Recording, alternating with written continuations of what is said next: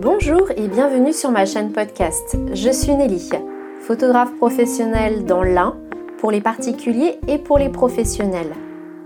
J'utilise également la photo comme vertu thérapeutique. Dans ce nouvel épisode, je vais vous présenter un format encore différent et un format long. Pourquoi différent? Parce qu'il y aura déjà une première introduction sur cette thématique de ma part, puis j'enchaînerai par deux échanges que j'ai eus avec une diététicienne et enfin un cuisinier. Donc je vous souhaite à tous une très bonne écoute. Au niveau de la thématique de ce jour, je ne l'ai pas évoqué, mais je vais parler de l'alimentation. Donc c'est quelque chose qui est assez omniprésent. Parce que vous voyez, cet univers de la cuisine, on le retrouve vraiment de partout.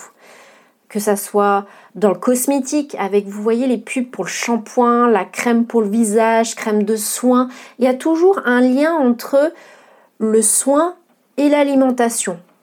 On a tendance à associer ces deux-là pour donner et véhiculer une image de marque, de bien-être, de senteur, pour mieux vendre les produits.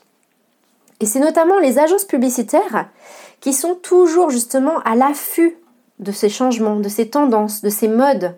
Ils utilisent beaucoup ces, moyens-là, ces vecteurs-là de communication.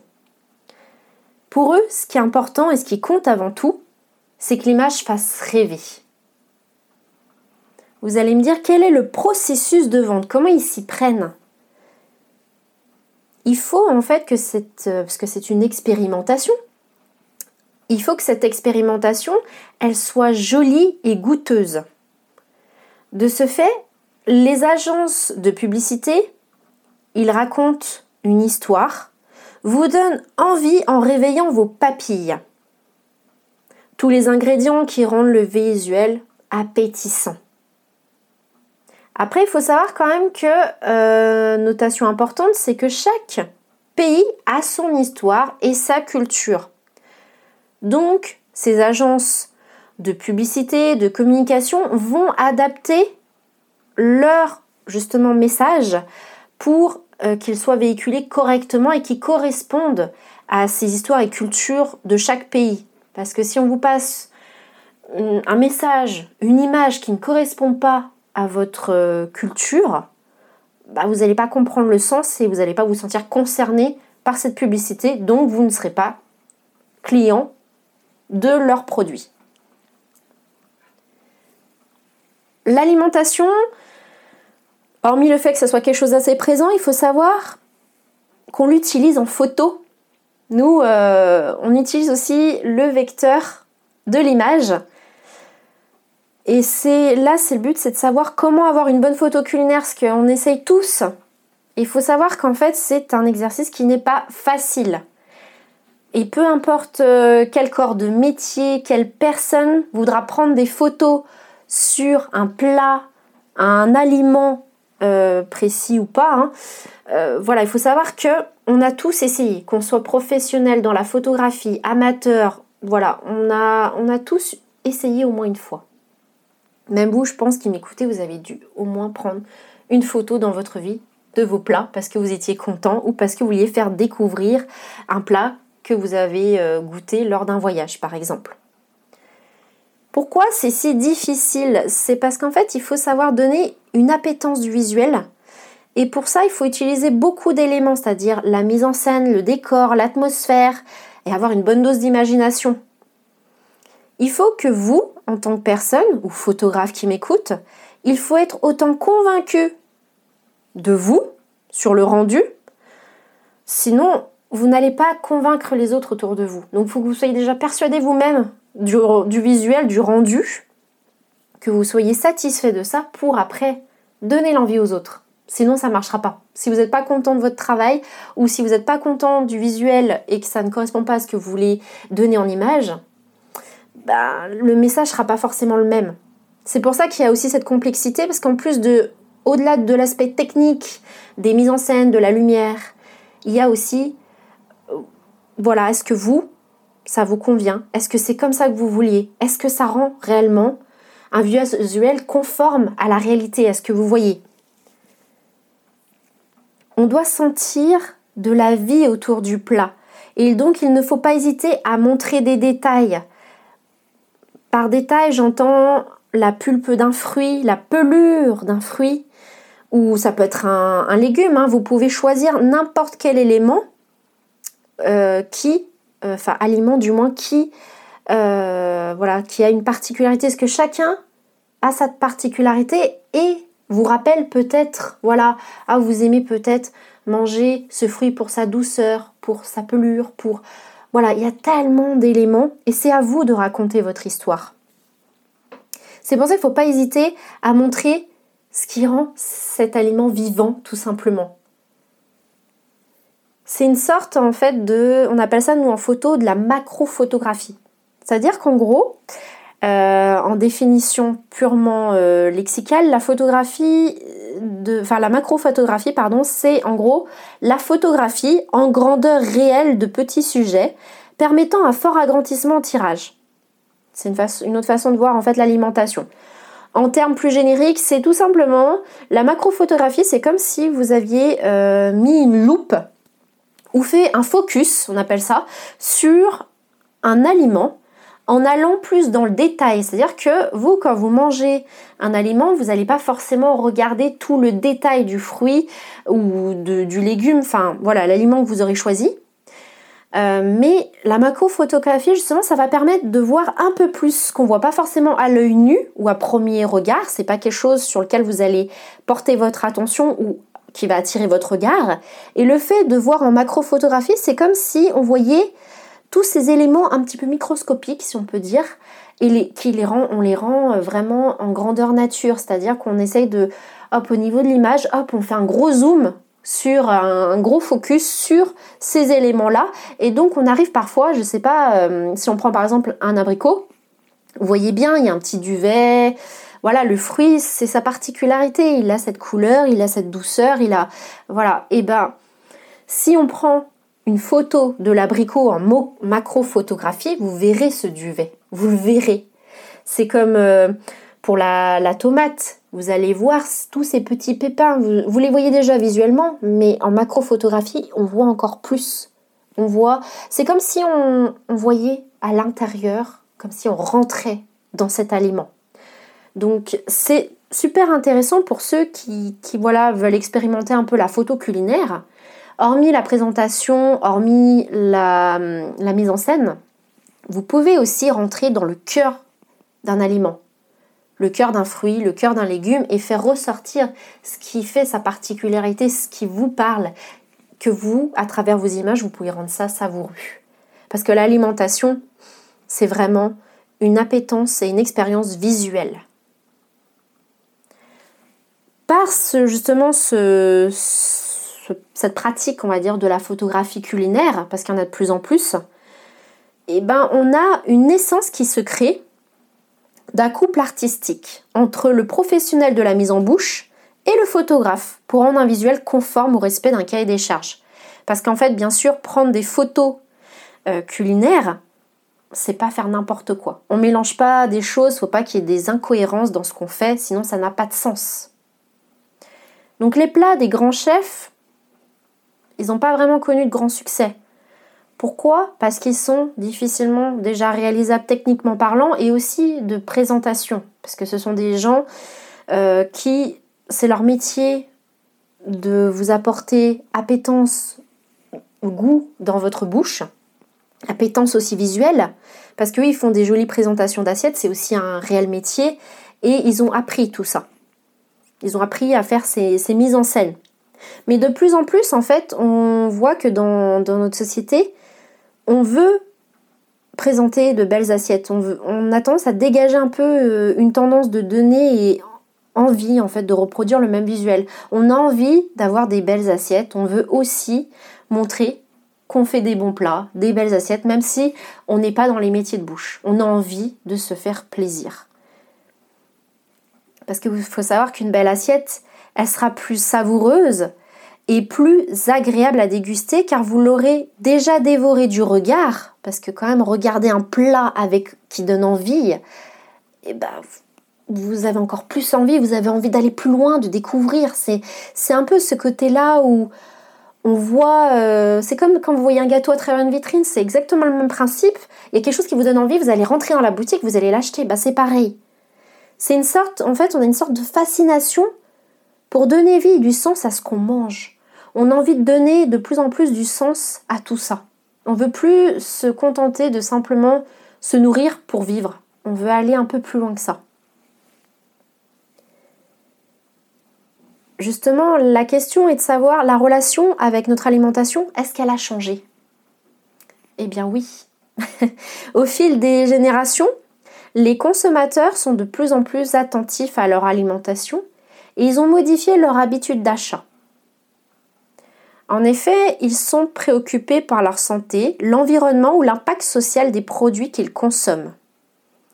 Le bio, par exemple, bah, c'est quand même un mouvement qui est en pleine croissance. De même pour les achats locaux ou circuits courts, sont davantage mis en avant pour faire vivre une économie interne de proximité. Il y a un réel besoin de sortir de cette surconsommation de malbouffe addictive en plus, de se rapprocher davantage à une alimentation plus proche de sa source et plus équitable. C'est vraiment ça le, principe en ce moment, c'est qu'il y a vraiment cette tendance qui se dégage. On a envie de sortir un petit peu de, cette addiction, de cette malbouffe, de cette tentation. Ça ne veut pas dire qu'on est privé, hein, qu'on a arrêté tout ça, mais on a tendance à être plus conscient de ce qu'on mange. Il y a du coup des modifications dans les habitudes d'achat, mais également une évolution dans les comportements alimentaires. J'ai pris euh, une étude que j'ai trouvée euh, sur Internet qui est de l'agence Bio. En 2018, ils évoquaient qu'il y avait environ 6% de la population qui suivrait un régime particulier. Végétarien, sans gluten, vegan, crudivore ou encore flexitarien. Donc en fait, c'est quoi les flexitariens? Il y en a beaucoup qui sont dans cette classe-là. Ça consiste à réduire l'apport de protéines animales, en particulier celles issues de la viande. Il faut savoir que tous ces types de, modes d'alimentation, ils appellent ça aussi des régimes particuliers, ce ne sont pas des effets de mode. Il faut le savoir qu'avant on disait ah la personne elle est végane, c'est un effet de mode. Non, ce n'est pas vraiment un effet de mode, mais c'est bien un mode de vie en général, une harmonisation et un équilibre entre le corps et l'esprit. Parce que je vous, jure, un, je vous jure, un effet de mode, une personne, oui, elle peut se filmer, elle peut prendre une photo en disant oui, je suis végane, oui, euh, je suis, euh, oui, je suis crudivore, oui, je suis sans gluten, mais après derrière, c'est quand même un mode de vie au quotidien. Donc quelqu'un qui est vraiment végétarien, quelqu'un qui est vraiment euh, végane, voilà, tout ça, elle va l'appliquer au quotidien. C'est pas juste une image, elle veut pas juste vous montrer. Logiquement, ce sont pas des personnes qui vont vous prouver qu'ils mangent comme ça. Ça fait partie vraiment de leur mode de vie, de leur équilibre alimentaire, de, voilà, de comment elles se sentent par rapport à ça. Et donc justement, je vais en parler de ces végétariens. Non, végétaliens, pardon, pas végétariens. je vais vous expliquer la différence parce que voilà, c'est quoi la différence entre végétarien et végétalien? Parce que les gens confondent un petit peu toutes ces classes d'alimentation et je peux le comprendre, c'est du jargon. Euh, voilà, quand on n'est pas dedans, on ne comprend pas forcément les, différentes notions, les différentes notions, les différents. Enfin, qu'est-ce qui distingue l'un et l'autre. Il faut savoir que végétariens, ce sont euh, des personnes qui, mangent de tout, sauf de la viande et du poisson. Le végétalien, c'est euh, une personne qui ne consomme aucun produit du règne animal. Ça soit les œufs, le lait, la viande et le poisson. Donc je pense que vous avez bien entendu le distinguo entre les deux déjà. Ça vous permet déjà de comprendre c'est quoi la différence? Et les véganes, c'est encore un degré au-dessus et on va toujours un petit peu au-dessus. Voilà, c'est vraiment propre à chacun. Euh, donc il euh, faut bien distinguer un petit peu tout ça. On ne peut pas dire euh, tout le monde est vegan ou tout le monde... Non, on ne peut pas mélanger. C'est vraiment... Chaque catégorie correspond à un type d'alimentation. Il faut savoir que notamment les végétaliens, donc ceux qui mangent aucun produit du règne animal, on dit souvent que ces personnes peuvent avoir des carences. Oui et non. Euh, je m'explique, c'est-à-dire que ces personnes-là doivent surtout faire attention en fait à la vitamine B12. En fait, cette vitamine, c'est tout simplement quelque chose d'assez important et on le retrouve énormément dans la viande. Alors cette carence, je vais, expliquer euh, si on a une carence du moins en vitamine B12, qu'est-ce que ça peut engendrer et comment on peut pallier à ça? Parce qu'il faut savoir que euh, c'est pas qu'on est végétalien, je vais y arriver, excusez-moi. Euh, végétalien, j'insiste bien pour que vous fassiez le distinguo. C'est pas qu'on est végétalien qu'on aura forcément une mauvaise santé, il hein, faut le savoir. Donc la carence de vitamine B12, elle porte atteinte de léthargie, de fatigue, de problèmes de mémoire ou encore de psychose. D'accord? Ça, c'est tout, euh, c'est tout l'aspect carence de la vitamine B12. Mais comment on peut pallier à ça? Si une personne, par exemple, est végétalienne et qu'elle ne veut pas avoir de carence, elle peut très bien se rendre en pharmacie. Ils vendent des compléments euh, en vitamine B12. Ça existe, c'est des, petites gélules qu'on prend. Euh, donc soit vous pouvez avoir des cures sur 10 jours, vous prenez euh, en mode, comment dire, booster, pendant 10 jours, vous prenez de la vitamine B12. Ou sinon, vous pouvez avoir, euh, on appelle ça des cures d'entretien. Donc voilà, il faut savoir que ça existe, que les pharmacies ont ces compléments alimentaires qui permettent justement d'éviter ou de pallier à des carences si vous en avez une. Voilà, il faut se renseigner, c'est comme tout. on ne connaît pas forcément tout ça.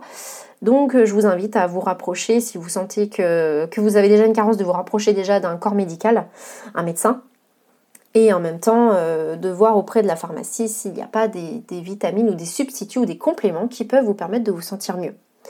Euh, parce qu'il y a beaucoup de choses qui existent et on est un peu ignorant sur tout ça. Donc il faut le savoir qu'il y a énormément d'éléments qui peuvent pallier à, pas mal de soucis, qui peuvent nous résoudre certaines problématiques ou éviter justement certaines problématiques. Euh, donc en fait, il faut savoir que les personnes qui ont un régime euh, végétarien, végétalien, vegan, sans gluten, euh, enfin voilà, tous ceux que je vous ai nommés, en fait, nous avons vraiment deux écoles différentes, c'est-à-dire que vous avez des personnes qui vont vraiment se diriger vers des alimentations de ce type parce qu'ils ont des problèmes de santé, et qu'ils ne peuvent pas, euh, soit ils ont des intolérances, soit euh, voilà, ils ont des problèmes de digestion, enfin bref, il y a plein d'éléments qui fait qu'ils vont se diriger vers des, modes d'alimentation qui sont très différents de ce qu'on a l'habitude d'entendre. Et d'autres ou tout simplement que c'est une volonté forte de vouloir changer ses habitudes alimentaires, de découvrir d'autres choses, soit par curiosité, soit vraiment par envie euh, voilà, de, faire un, comme des sortes de sevrage, comme on peut dire, ou tout simplement de euh, découvrir d'autres aliments, de favoriser plus d'aliments que d'autres, enfin voilà, vraiment changer au niveau de ses habitudes. Voilà, il faut savoir qu'il y a ces deux corps de ces deux écoles et que chacun est libre vraiment de, choisir son mode d'alimentation. Je vous en parlerai encore un peu plus tard. Euh, notamment, euh, bah là je peux du moins parler de, ma propre expérience. donc j'ai mené en fait depuis mars 2020 une routine d'alimentation végétarienne et non végétalienne, hein, vraiment végétarienne.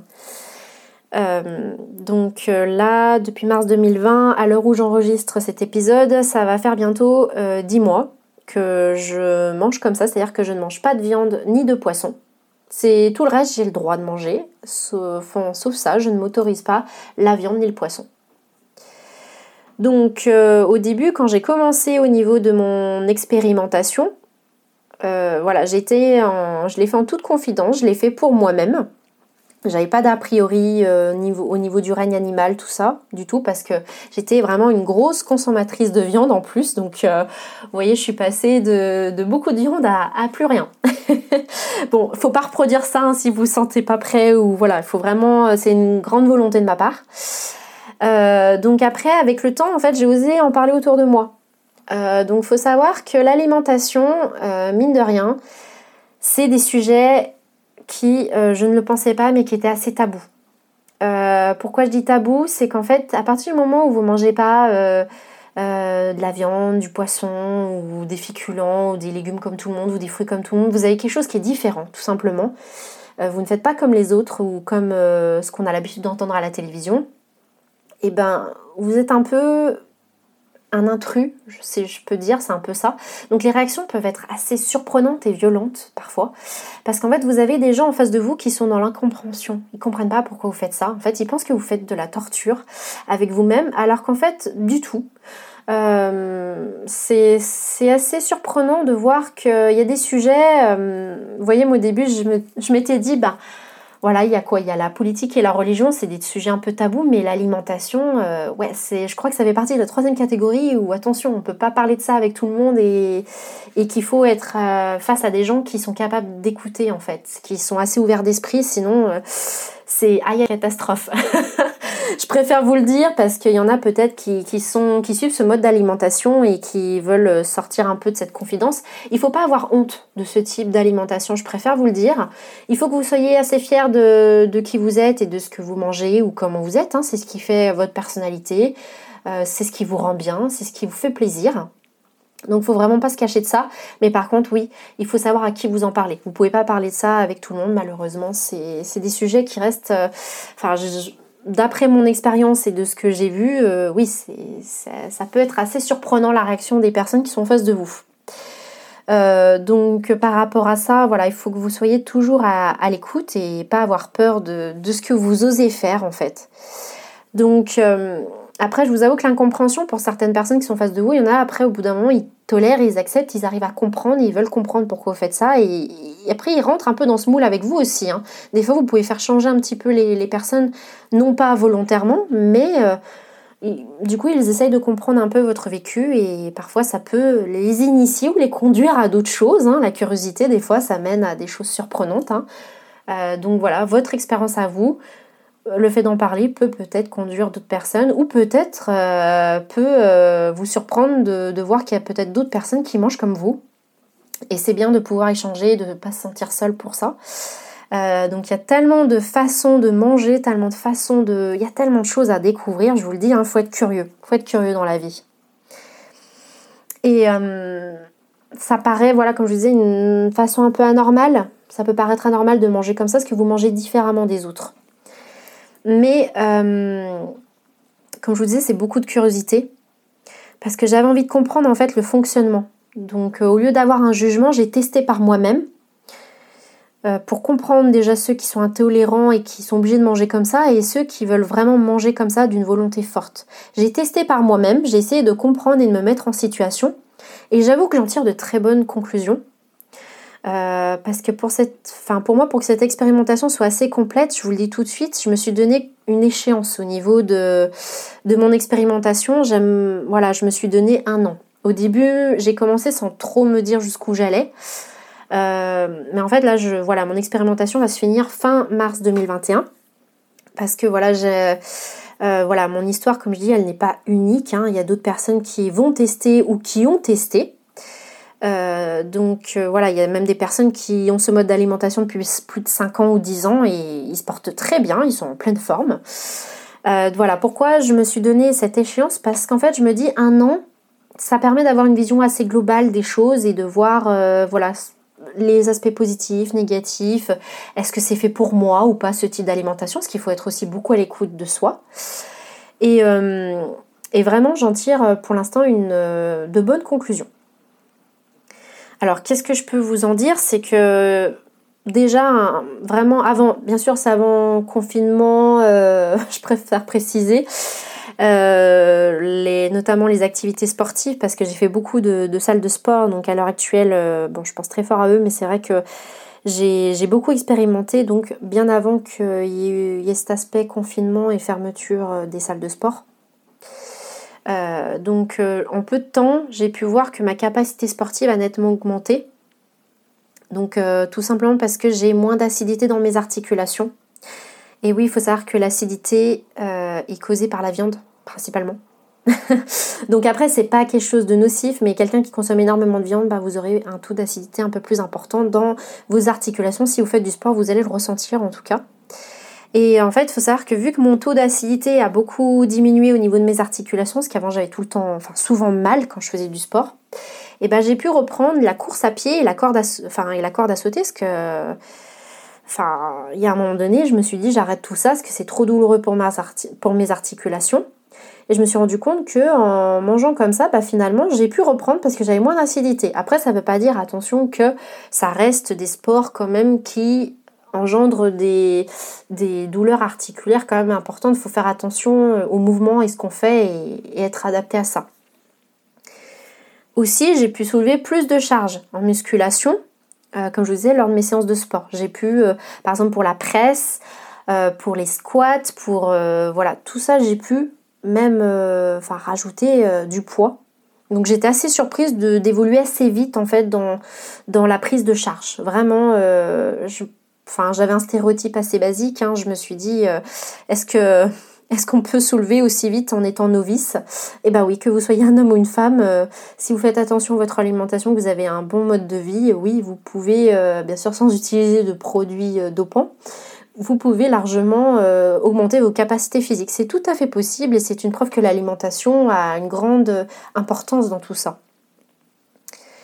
Il faut savoir aussi que depuis que je mange comme ça, depuis que je suis végétarienne, en fait, je ressens davantage mon corps. Vraiment, je, ressens vraiment les muscles, je ressens beaucoup de choses que je ne ressentais pas avant. À croire que je vais pas dire que la viande a endormi ou endolori tout ça, mais je ressentais pas autant mon corps que je le ressens maintenant et c'est assez impressionnant. C'est, enfin, moi je trouve ça très agréable hein, comme sensation parce que quand on ressent tout son corps, on prend conscience d'autre chose. Vous voyez, c'est une certaine évolution. Hum, après, il y a eu ma consommation aussi en légumes et fruits.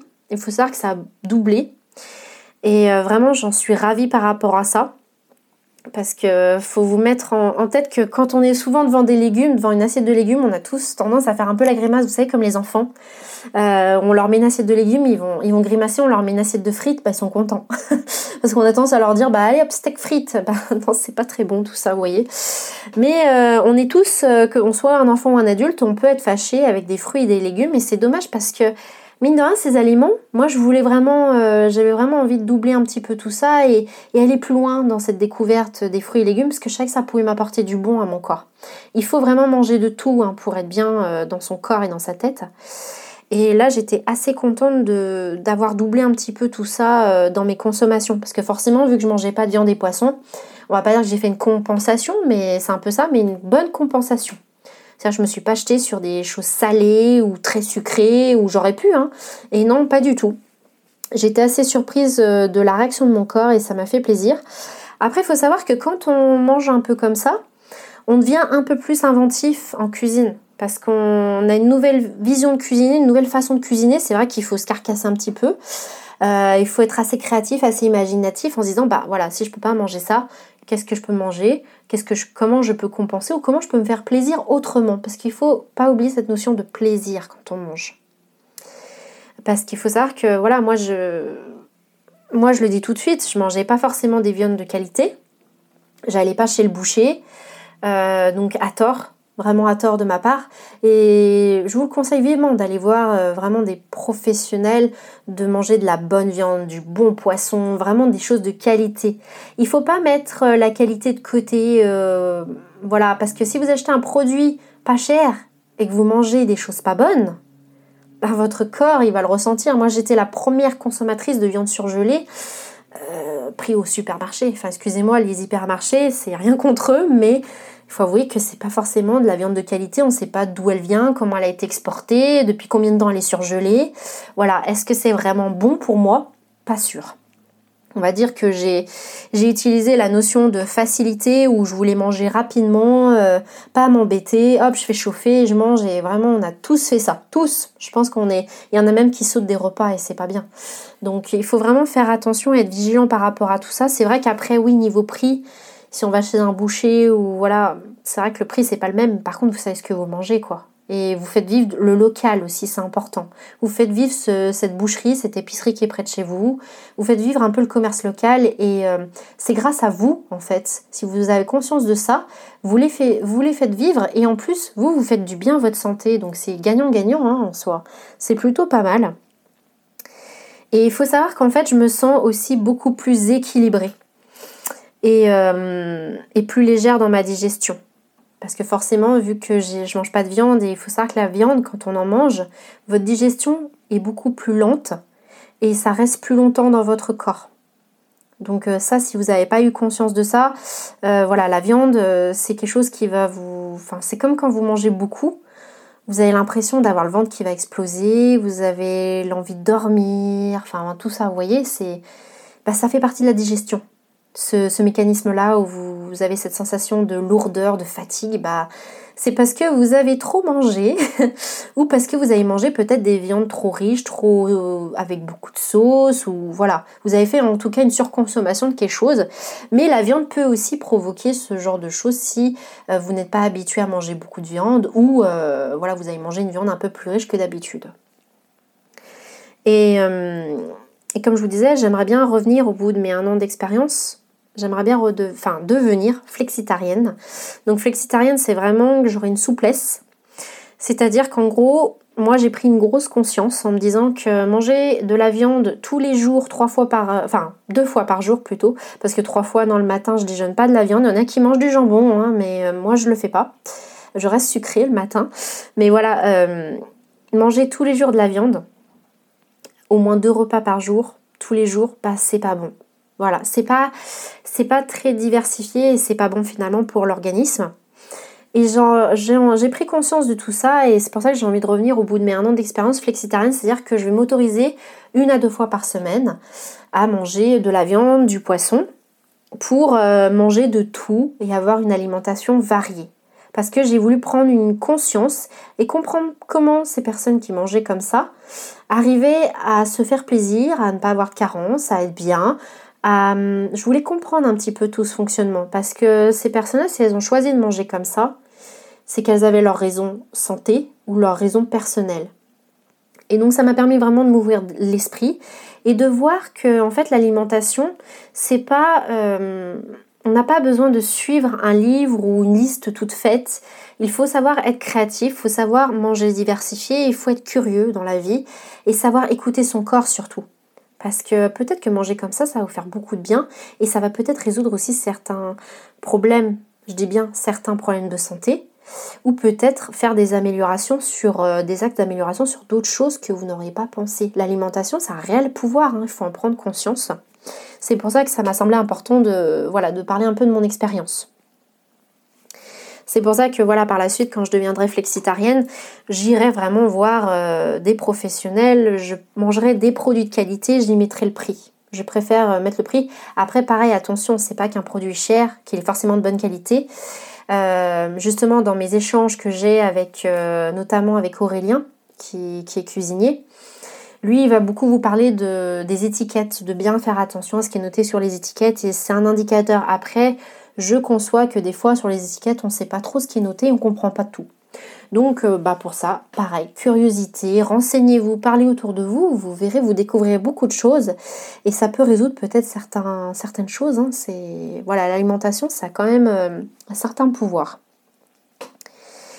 Euh, il faut savoir aussi que en bonus de, mon expérimentation, j'ai commencé en fait en complément un challenge euh, là depuis novembre 2020, j'ai fait une forte diminution du sucre raffiné.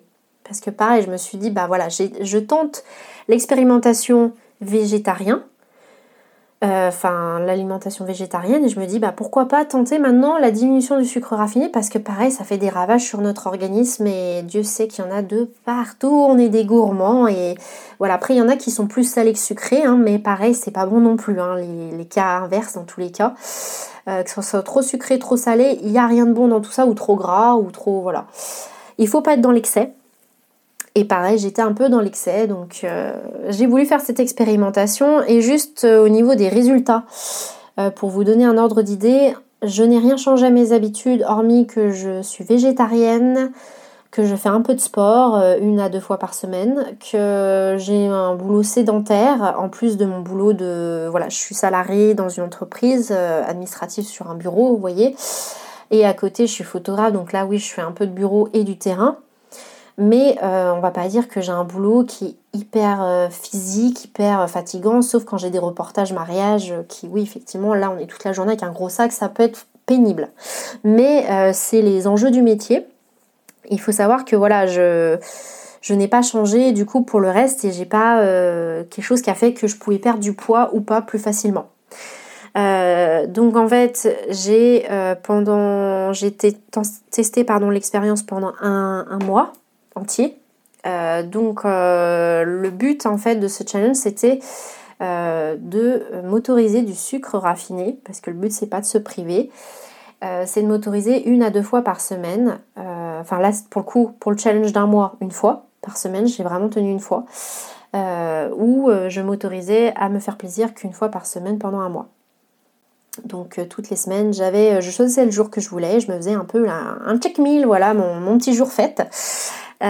Donc en un mois, j'ai perdu 3 kilos. Voilà, ça vous donne déjà une indication. Donc pour toutes celles qui, par exemple, ou tous ceux qui n'arrivent pas à perdre du poids, bah voilà, essayez la diminution du sucre raffiné. ça peut être euh, voilà déjà une première piste. Une première piste. Au final, ce que vous devez en conclure, c'est de savoir écouter son corps et être capable d'aller dans sa direction. Et de, surtout de vous faire du bien.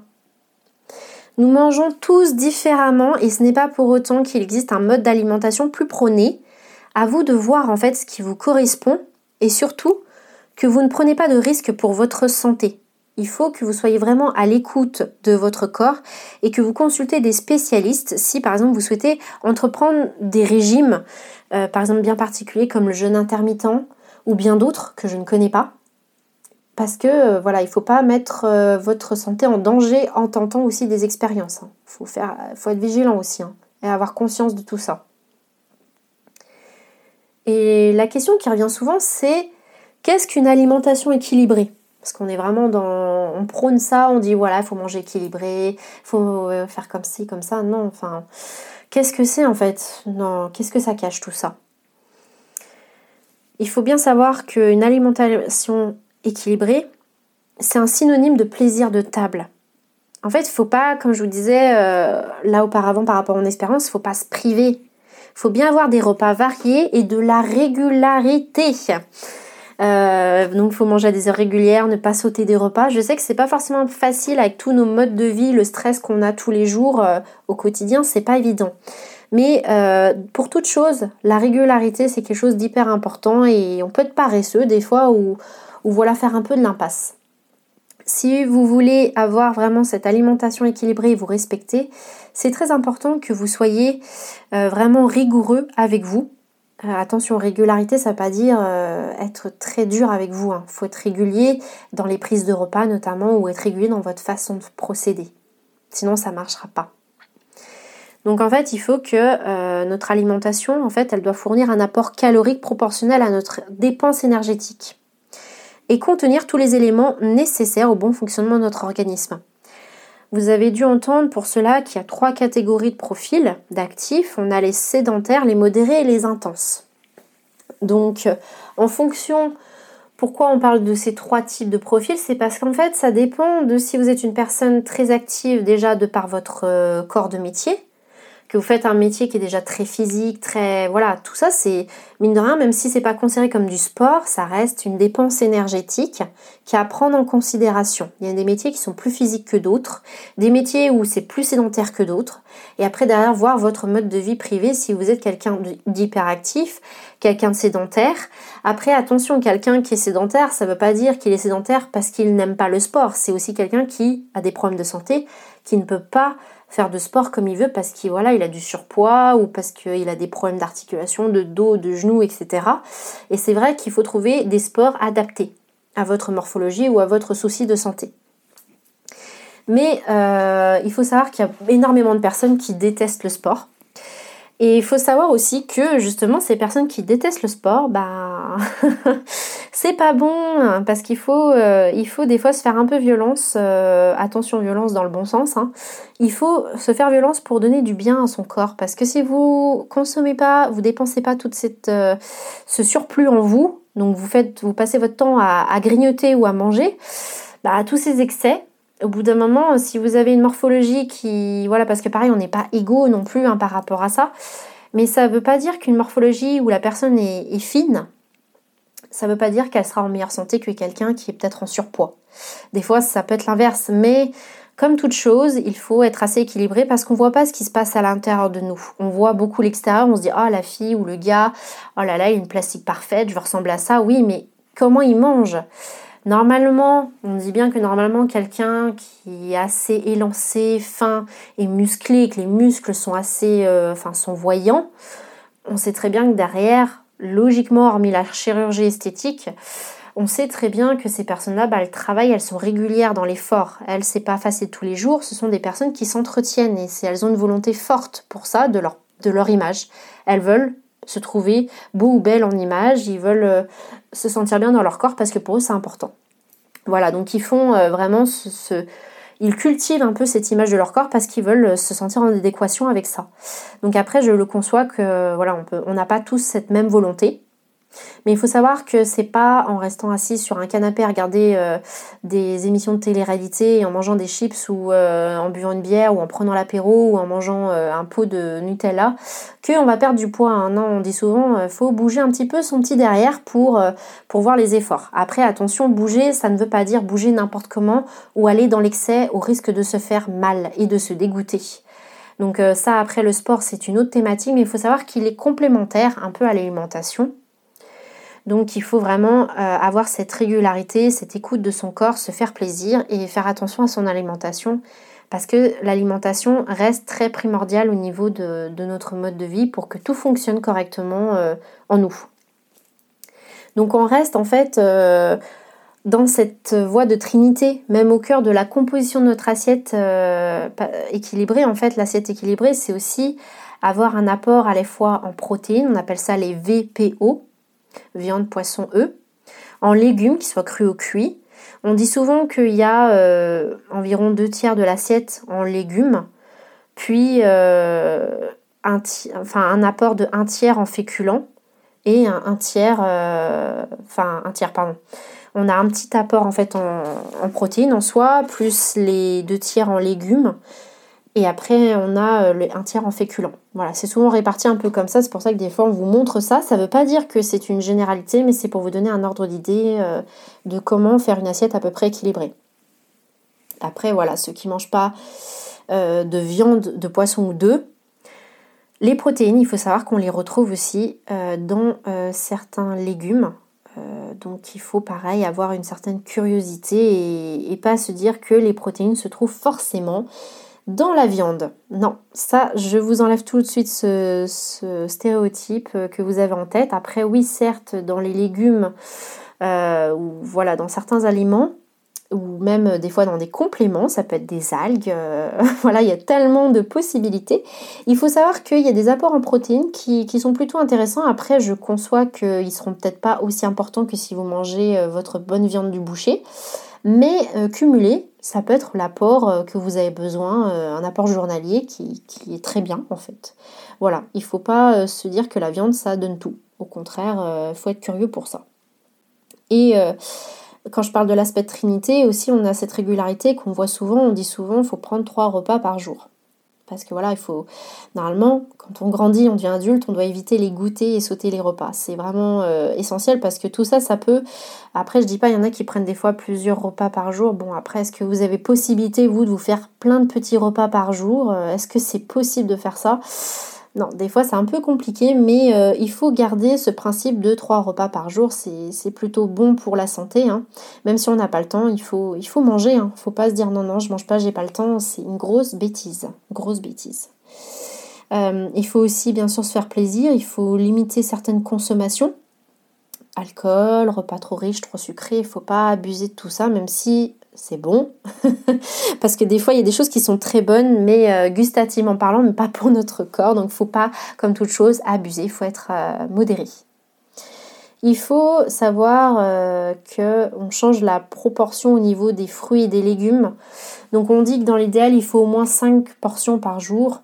Et enfin, une consommation sans modération de l'eau car un corps bien hydraté fonctionne mieux. Il faut savoir que notre corps est beaucoup composé d'eau principalement.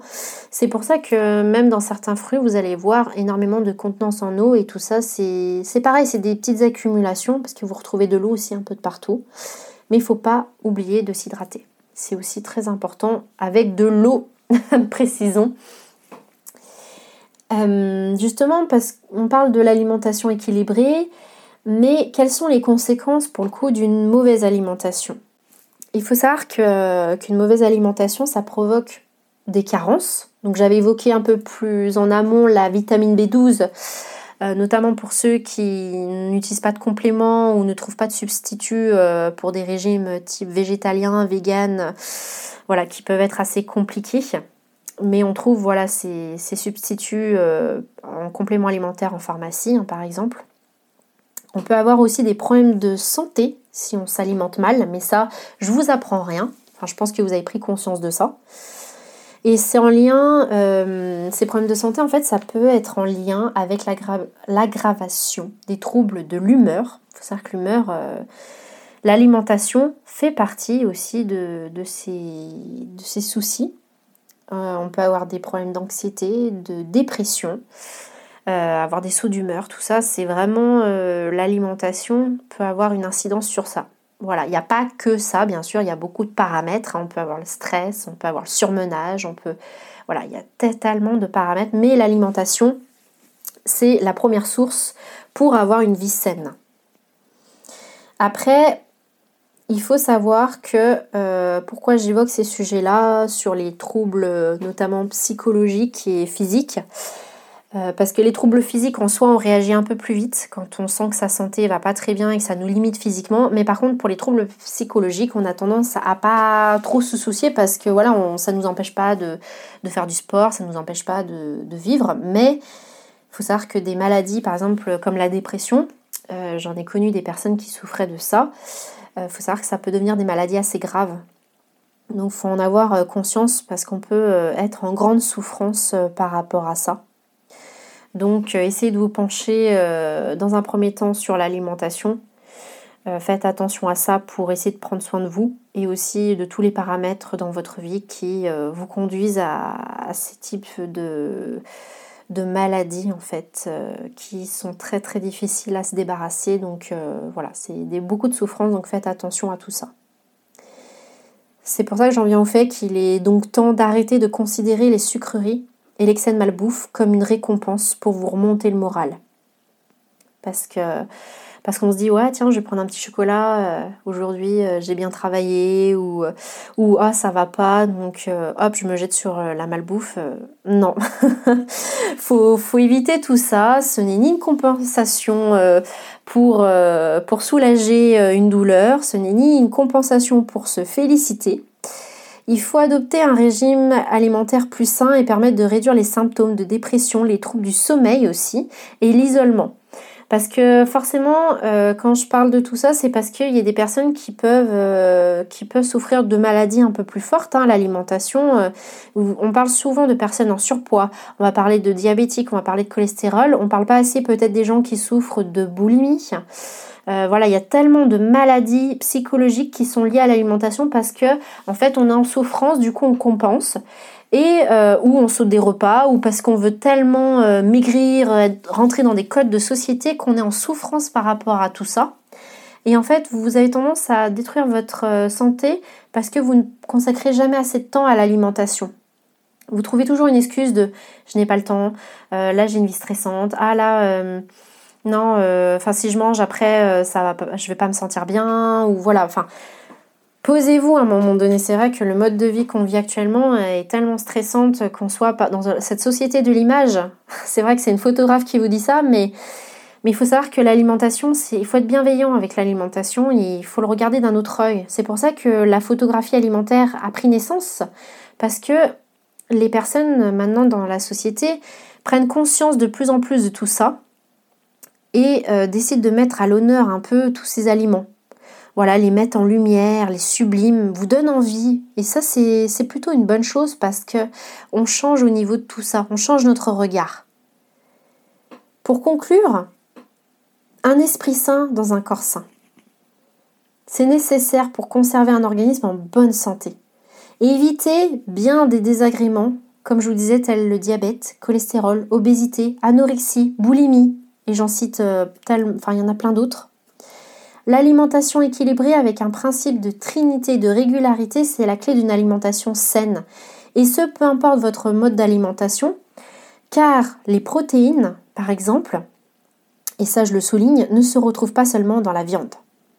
Soyez ouvert d'esprit, tolérant avec les autres, à l'écoute de votre corps et surtout accordez-vous des moments de plaisir, car manger, c'est la vie. Prenez soin de vous, respectez votre corps et ne, lui donnez pas n'importe quoi. Sous prétexte que vous n'avez pas le temps de le nourrir correctement, c'est bien le seul qui restera toute sa vie avec vous. Et pareil, ne vous laissez pas manipuler ou contrôler par euh, des images attrayantes qui ont de l'appétence visuelle. Soyez plus fort que tout ça, mais n'oubliez pas de vous faire plaisir, parce que c'est un peu la clé. On doit faire attention à soi, mais il faut aussi savoir se faire plaisir et surtout communiquer avec les personnes qui vous entourent, parce que l'alimentation, ça doit pas être un sujet tabou.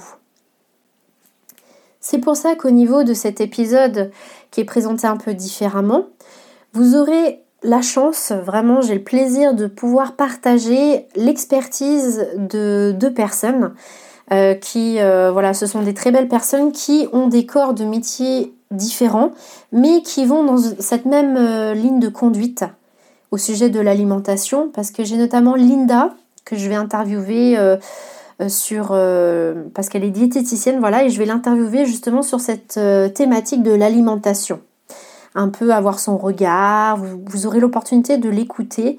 Et vraiment, je trouve qu'elle donne des éléments, des notions euh, de l'écoute de son corps, des, curiosités, pareil comme je l'ai évoqué euh, avant, qui sont très intéressantes.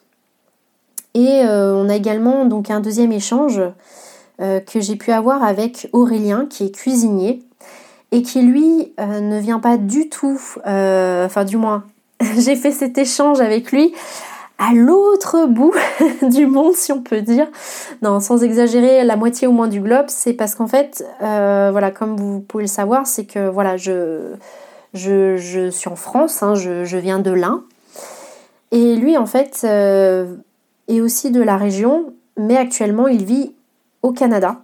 Donc, j'ai vraiment eu cette possibilité aussi d'échanger avec lui et c'est aussi une personne qui a cœur au niveau de l'alimentation et qui va vous parler un petit peu de tout ça, de son visuel, de, ce qu'il en pense.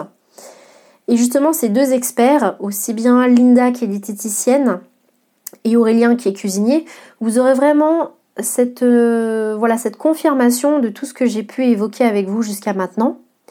Et aussi, peut-être que à travers ces échanges, je l'espère, ça vous permettra d'en apprendre davantage, de prendre conscience de certaines choses.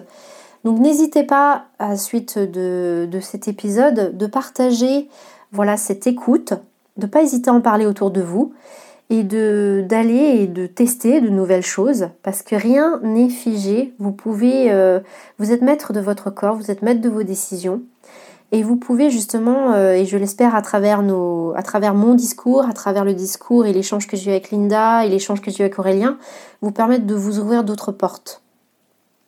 Donc, il ne faudra pas hésiter, voilà, à, partager. Et puis, si ça vous a donné envie, euh, voilà, de, découvrir peut-être la photo culinaire ou peut-être tout simplement euh, vous êtes une personne qui a soit perdu du poids, soit pris du poids. Enfin bref, une personne qui a un qui n'a pas cette tolérance avec son image parce que vous n'êtes pas en adéquation avec vous et que vous arrivez à cette concrétisation où vous vous sentez plus à l'aise avec vous-même, on peut faire ce travail parce que vous savez qu'un photographe, euh, il y a aussi cette vertu thérapeutique en photo. Et moi, je peux vous accompagner par rapport à ça et vous faire découvrir de nouvelles choses. Parce qu'il faut savoir que euh, là, on parle beaucoup de l'alimentation, mais la photographie, a aussi d'autres euh, d'autres paramètres. Voilà, l'acceptation de soi se fait par nos modes de vie, nos façons d'être, ce qu'on met dans nos assiettes, ça commence un peu par ça. Et après, derrière, voilà, ça peut euh, aller sur de l'acceptation de l'image de soi. Si vous voulez avoir plus d'informations, je vous invite pour le coup à vous rendre sur mon site internet https://nelphoto.fr. Et puis du coup, je vous souhaite une très bonne écoute pour ces deux échanges et je vous dis à très bientôt.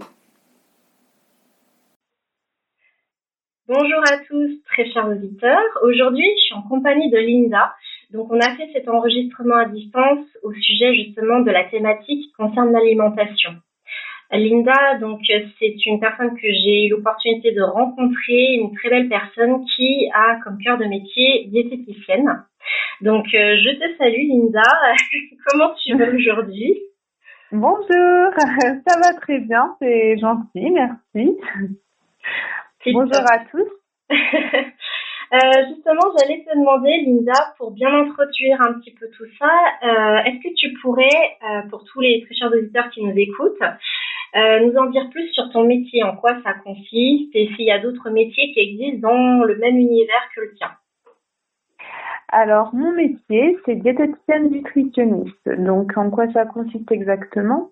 Donc, moi, je vais accompagner les personnes atteintes de pathologies ou pas, avec euh, des troubles alimentaires euh, ou pas, avec des problèmes de poids ou pas, euh, dans l'alimentation en général. Donc, quand je dis en général, c'est vraiment dans toute la dimension alimentaire. Donc, ça peut être aussi bien dans les sensations de l'alimentation, dans le manger en soi, dans, euh, bah, dans une pathologie comme le diabète, euh, le cholestérol. Euh, ça peut être aussi pour une prise de poids, une perte de poids, une, une stabilisation, une prise de masse, etc. voilà, donc le, le métier de diététicienne nutritionniste c'est assez vaste et on peut intervenir dans pas mal de domaines, notamment en centre, hein, comme en libéral, comme moi. Euh, c'est très très assez varié et on a une dimension assez euh, large aussi de prise en charge. D'accord. Ok. Intéressant. Et euh, je rebondis un petit peu sur ce que tu dis, parce que c'est bien que tu parles des sensations qu'on peut ressentir avec l'alimentation. Ça peut être quel type de sensations qu'on peut avoir? Alors déjà la satiété, hein, lorsqu'on a suffisamment mangé et qu'on se sent rassasié, la faim, parce que la faim, euh, voilà, elle, est dure à identifier parfois. Elle peut venir d'une vraie faim, donc euh, voilà, des sensations euh, physiologiques de la faim, et parfois ce sont des envies qui nous font un peu croire qu'on a faim et qui peuvent nous pousser à certains troubles après à, terme. voilà, tout ça, se reconnecter avec son, ses sensations, c'est assez intéressant et en même temps pas si facile que ça. Je comprends, ouais, ouais, non, mais effectivement, parce que c'est vrai que on se dit, ah, on voit le gâteau ou quelque chose, on se dit, ah, je veux, je veux manger, mais en fait, des fois, c'est juste de la gourmandise ou une envie, quoi, une pulsion. D'accord, ouais, bah oui, effectivement. Et euh, est-ce que euh, ton métier, ça fait longtemps que ça existe? Alors, le métier de diététicienne nutritionniste existe depuis assez longtemps, même si euh, on parle d'un métier qui est relativement, on va dire, moderne mais il existe quand même depuis assez longtemps. Euh, à la base, il a été inventé pour aider les médecins sur le côté justement nutritionnel, puisque les médecins euh, n'avaient pas ce côté-là euh, plus poussé au niveau nutritionnel, sauf justement les nutritionnistes sont des médecins euh, qui ont une formation complémentaire dans la nutrition et qui sont vraiment spécialisés dans la nutrition. D'accord. Et pour ceux qui voilà connaissent pas très bien, est-ce que tu pourrais vraiment faire le distinguo entre diététicien et nutritionniste en fait? Vraiment le parce que je suppose que c'est assez fin, assez enfin le lien est voilà. Est-ce que tu pourrais expliquer un petit peu plus aux gens pour qu'ils arrivent bien déterminer la différence en fait entre ces deux métiers? Alors euh, une diététicienne nutritionniste en soi c'est donc du coup mon métier. Euh, ça va être une, une, personne qui va accompagner euh, les, les, les, personnes hein, euh, sur l'alimentation. Une nutritionniste dans le, jargon, on va dire, le, le, jargon courant, ça va être une, un médecin, une personne qui va être donc formée en médecine et qui va avoir une spécialisation dans la nutrition. Après, on trouve aussi des coachs en nutrition et là, par contre, euh, ce sont des diplômes qui ne sont pas forcément reconnus par l'État.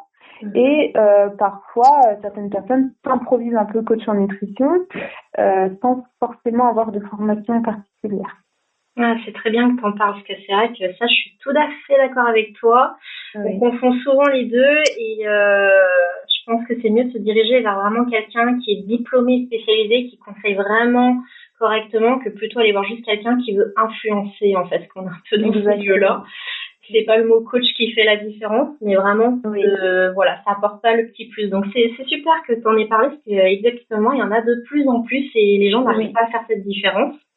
Donc euh, ça prouve bien que qu'ils sont encore dans l'ignorance par rapport à tous ces milieux et euh, du coup, vaut mieux aller voir une diététicienne ou une nutritionniste en fonction de ses besoins en fait. Exactement. Ok. Et j'ai envie de te demander du coup, euh, quel est le lien que tu entretiens avec l'alimentation et comment t'en es arrivé à ce métier? Parce que tu as exercé ce métier depuis longtemps ou pas? Alors moi, le lien que j'ai avec l'alimentation actuelle, c'est euh, un vrai plaisir. Hein. C'est un plaisir de cuisiner, c'est un plaisir de manger, mais ça n'a pas toujours été le cas. Euh, puisque il y a quelques années, euh, donc euh, j'ai été atteinte moi-même d'obésité j'ai commencé à m'intéresser du coup à l'alimentation plus équilibrée au fur et à mesure du temps et, et aussi à faire du sport et du coup j'ai perdu énormément de poids qui m'a poussé aussi à changer de carrière donc de métier je suis aide-soignante de première formation je suis aide-soignante j'ai changé de métier je me suis reformée euh, pour être diététicienne nutritionniste et, euh, et du coup je suis devenue diététicienne nutritionniste euh, depuis un an, un peu plus d'un an. Et euh, j'exerce euh, du coup en libéral et au sein de salles de sport et aussi au sein de centres de santé. Voilà. D'accord, ok, super. Et du coup, le fait que tu aies dû comme ça reprendre un peu des études, enfin je sais pas combien d'années tu as dû reprendre, comment ça s'est passé. Est-ce que ça n'a pas été difficile? Est-ce que tu as dû désapprendre pour réapprendre? Comment ça s'est passé un petit peu ton parcours? Alors c'est exactement ça. Euh, j'ai appris en même temps et donc euh, pour me former et pour moi-même euh, pendant euh, pendant ma formation qui a duré deux ans. D'accord. Et euh, du coup, cette formation a été très enrichissante sur plein de plein de choses, hein, et je me suis rendu compte aussi au fur et à mesure du temps comment euh, je pourrais au mieux accompagner euh, les personnes que que, j'accompagne euh, aujourd'hui. Euh, et du coup, c'est vrai que cette formation, elle a été assez rude, il faut dire de reprendre ses études après les avoir arrêtés euh, pendant sept ans. Mhm. Euh, c'était assez rude, mais euh, je me suis accrochée et c'est vraiment par passion que je fais ce métier et c'est un vrai plaisir. Ah, c'est beau ça. Donc du coup, c'est vrai que tu as trouvé vraiment ta vocation, du sens à tout ça, quoi. C'est assez fort, quoi. Exactement. Exactement. Ah, c'est, c'est beau ça, de, de, faire un métier qu'on aime, hein, mais c'est important de le dire que on a tendance à voilà se dire bah on fait des études, on fait un, un job, voilà on prend un peu ce qu'on trouve et on s'ennuie dans ce qu'on fait, tandis que toi tu as donné vraiment du sens. Euh, déjà que tu étais déjà dans un corps un peu euh, médical et en plus tu vas vers le bien-être, enfin c'est, c'est une réelle évolution. Enfin je pense que tu as, as bien gravi les échelons. Et c'est très beau ton parcours. Non, franchement, c'est beau que tu, tu en parles. Et j'allais te dire pour les personnes qui justement ne sont pas trop à l'écoute, parce que c'est beaucoup d'écoute que tu as dû faire par rapport à toi. Est-ce que ça a été euh, douloureux? Est-ce que tu t'es fait violence? On va dire ça comme ça. Comment ça s'est passé ton vraiment ton évolution, euh, notamment par rapport à l'alimentation? Comment ça s'est déroulé pour toi? Alors ça a été euh, pas toujours facile exactement. Hein. C'est, ça n'a pas été euh, un long fleuve tranquille, mais euh, du coup c'est un travail. Je pense qu'il est important d'être quand même accompagné sur ce travail-là, puisque une personne va, va permettre de vous orienter plus facilement sur certaines euh, choses et vous déculpabiliser aussi de certaines autres choses. Et c'est ça le gros problème dans, dans la dimension de, de l'alimentation, euh, on va dire dans les troubles du comportement alimentaire, c'est la culpabilité et la frustration. Ce sont deux choses qui, qui arrivent assez euh, régulièrement. Et du coup, effectivement, j'ai eu à traverser des périodes où je me sentais vraiment coupable et euh, d'autres où je me sentais vraiment frustrée. et euh, grâce à, mes études et puis euh, à ma voilà à mon écoute de moi-même, au fur et à mesure du temps, j'ai réussi aussi à me déculpabiliser et à avancer et, et voilà et voir les choses du bon côté et puis de faire plaisir encore une fois. Non, mais c'est super, ouais. Et du coup, là où tu as eu du, du mal, en fait, parce que c'est vrai que le sentiment de culpabilité, tout ça, moi, je, les, je le ressens hein, comme d'autres personnes quand on se fait un peu trop plaisir. Euh, des fois, on n'est pas très fier d'avoir eu la main un peu lourde. Et euh, mais toi, au niveau de l'image, je veux dire, euh, est-ce que l'image par rapport à ton corps, parce que moi, bon, moi j'ai vu des photos de l'avant-après, c'est pour ça que je te trouve très courageuse. Et, et, non, franchement, félicitations parce que c'est, c'est des parcours pas faciles. J'allais dire par rapport à ton image, est-ce que tu, tu t'es rendu compte de cette évolution? Est-ce que tu as eu un choc en te voyant justement l'avant-après? Est-ce que t'as, qu'est-ce que ça t'a fait en fait euh, au niveau mental, au niveau physique aussi? Comment tu le ressens maintenant? Oui. Alors. Euh effectivement, j'ai eu euh, une période où, euh, où je ne me rendais pas vraiment compte que, que je perdais du poids et euh, quand je, je m'en suis réellement rendu compte, ça a été quand même un choc qui a été brutal et j'ai eu du mal à maîtriser l'image de moi-même. J'ai eu du mal à me réapproprier ce nouveau corps puisque j'ai perdu 45 kilos en un an et demi, ce qui est assez rapide. Euh, et du coup, j'ai eu vraiment du mal euh, de suite à, à, retrouver mon image. Et petit à petit, au fur et à mesure du temps, j'ai réussi à me, à me réapproprier ce corps, à, à, être un peu plus féminine, à me sentir mieux. Et ça, c'est aussi grâce au sport. Bien, le sport a sa place assez importante et j'ai réussi à me ressentir et, euh, et à ressentir aussi des sensations que je n'avais jamais vues avant. Ça peut être quoi, par exemple? Euh, comme euh, le fait de pouvoir courir euh, sans être essoufflé au bout de mhm. deux minutes, par exemple. le fait aussi de, de, de, travailler même au quotidien sur son endurance, sur sa résistance aussi. alors ça, c'est vraiment génial, quoi, de sentir son corps être capable de certaines choses dont je n'ai jamais, euh, je n'avais jamais imaginé être capable avant, quoi. D'accord, ouais, bah oui, tu m'étonnes, non, mais je, je te rejoins et c'est très bien aussi que tu parles du sport parce que c'est vrai qu'on a tendance à se dire bon bah si je fais attention à ce que je mange, euh, bah oui. c'est bon, je prendrai pas. Alors qu'en fait le sport ça aide aussi pour d'autres domaines, quoi. Mais euh, c'est bien parce que comment tu en parles déjà, bravo pour euh, pour ton parcours. Et bravo aussi de, de continuer de persévérer là-dedans parce que c'est vrai que des fois on se dit c'est bon, on a atteint, enfin Là, je sais pas si c'est un objectif que tu voulais atteindre ou du coup c'est arrivé parce que tu voulais tellement que que ça arrivait au, enfin, terme de ce que tu voulais ou si c'était vraiment d'un point de vue purement santé où tu disais non là il y a une sonnette d'alarme, il faut vraiment que j'y aille et que je fasse quoi.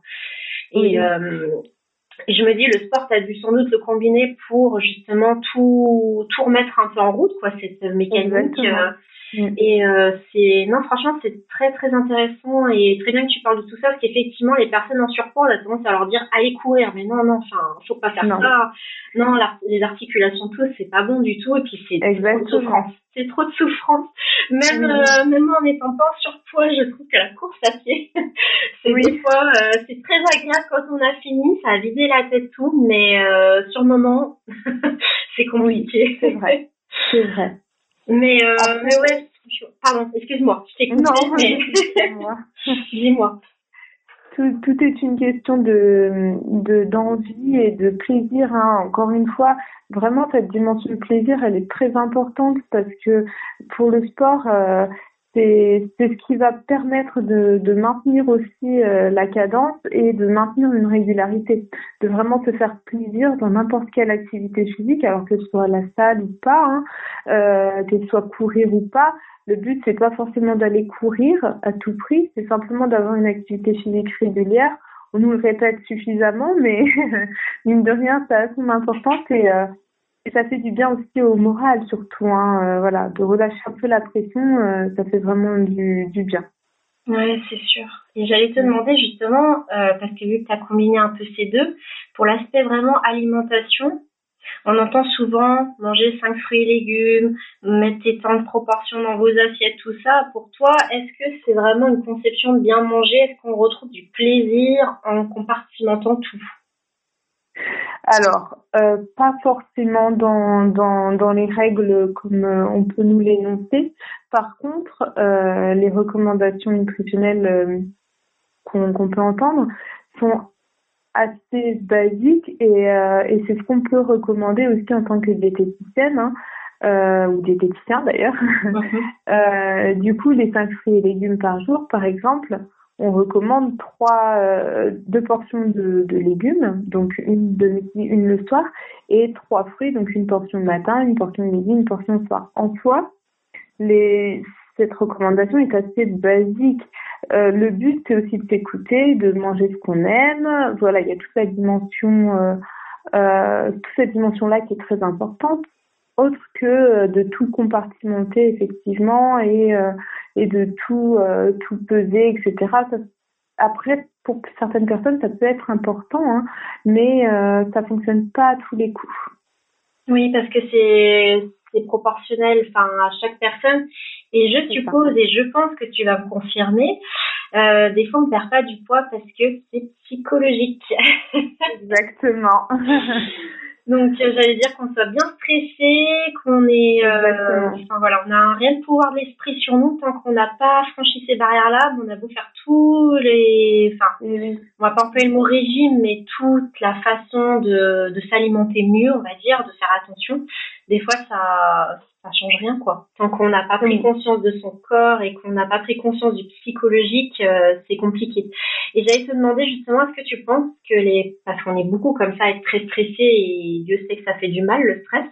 Est-ce que tu tu penses qu'on peut réellement, par exemple, quelqu'un qui est très stressé peut s'en sortir? Est-ce qu'elle peut arriver à atteindre un poids euh, pas parfait, mais un poids de santé?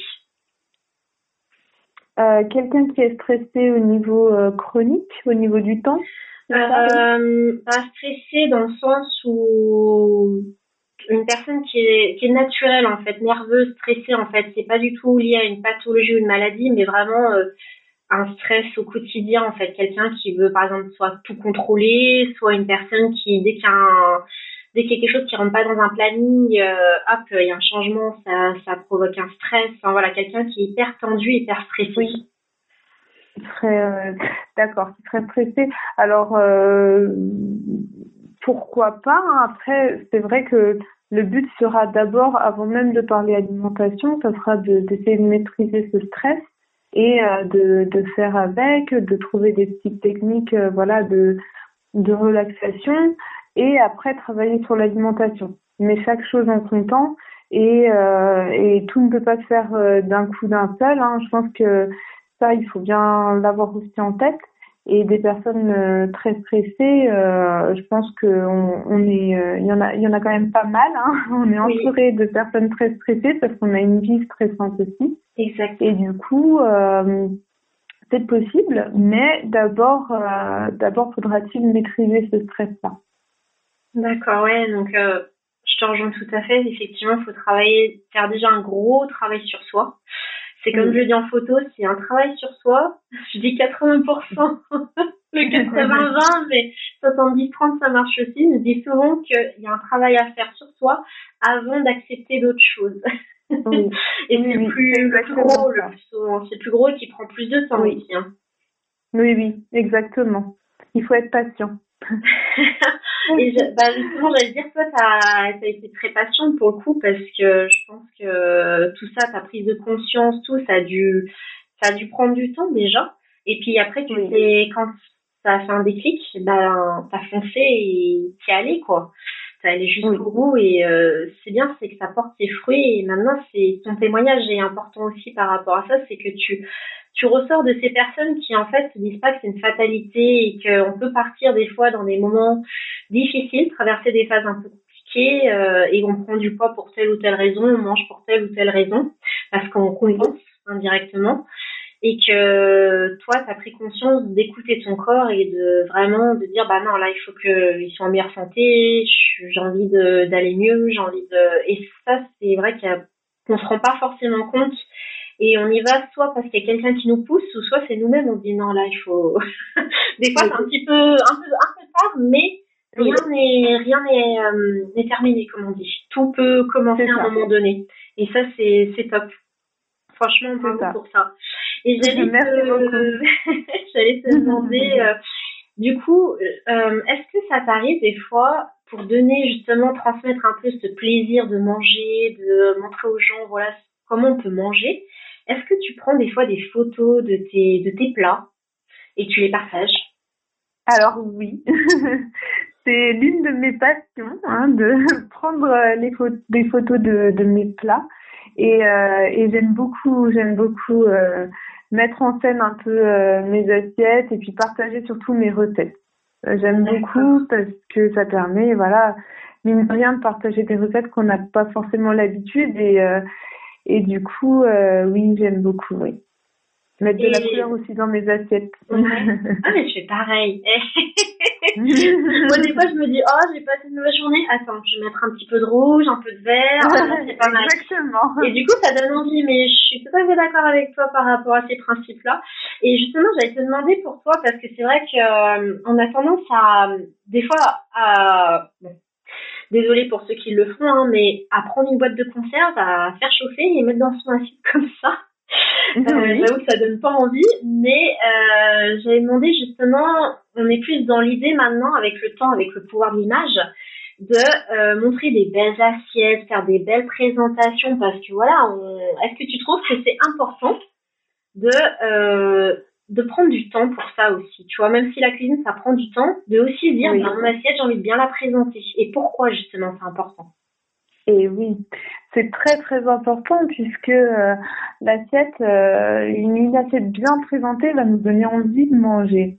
Une assiette qui sera pas très bien présentée, même si le contenu est très bon, on aura peut-être un peu moins envie de manger ou un peu moins l'entrain, où les goûts seront pas tout à fait pareils. Le plaisir des yeux est en lien avec le plaisir gustatif.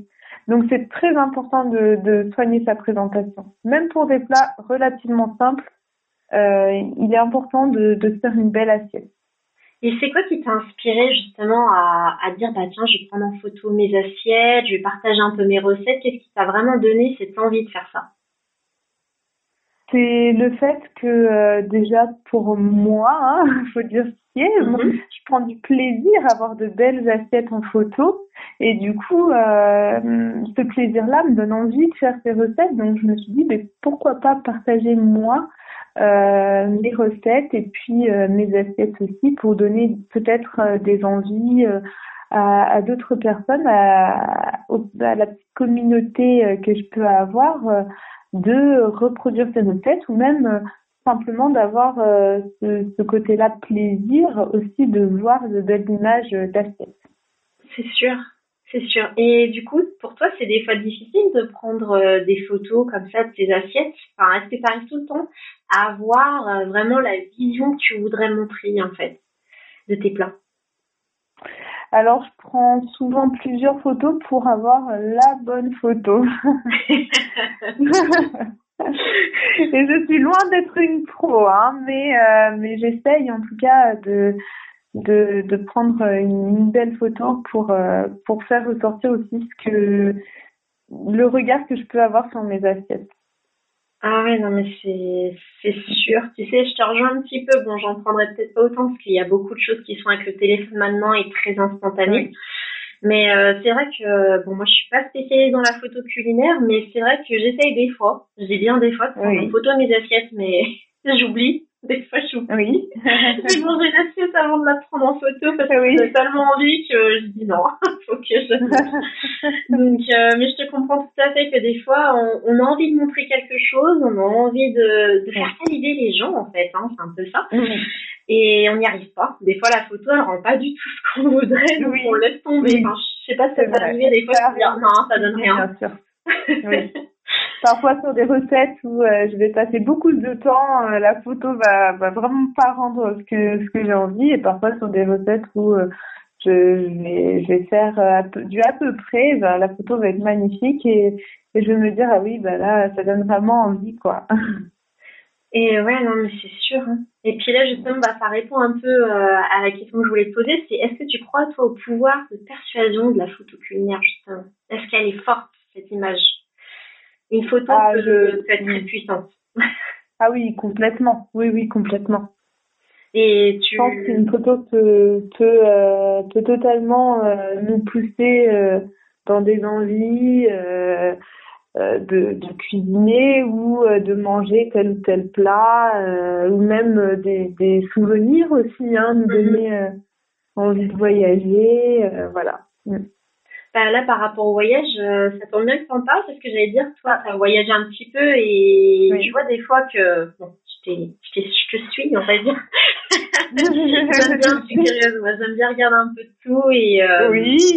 et vu que tu es passionnée par ça, forcément euh, j'aime les gens passionnés et j'ai vu que des fois tu partais dans certains pays et tu dis ah c'est pas mal ça comme recette et tu exploites un peu ça et oui. ton envie comme ça d'agrémenter un peu, euh, de changer un peu, de mettre ton assiette un peu différemment, ça t'a, enfin depuis quand ça a commencé et qu'est-ce qui t'a donné vraiment l'envie de te dire bah allez je vais faire quelque chose de différent? Euh, alors, je pense que depuis toujours, j'aime euh, toutes les cuisines du monde. Hein.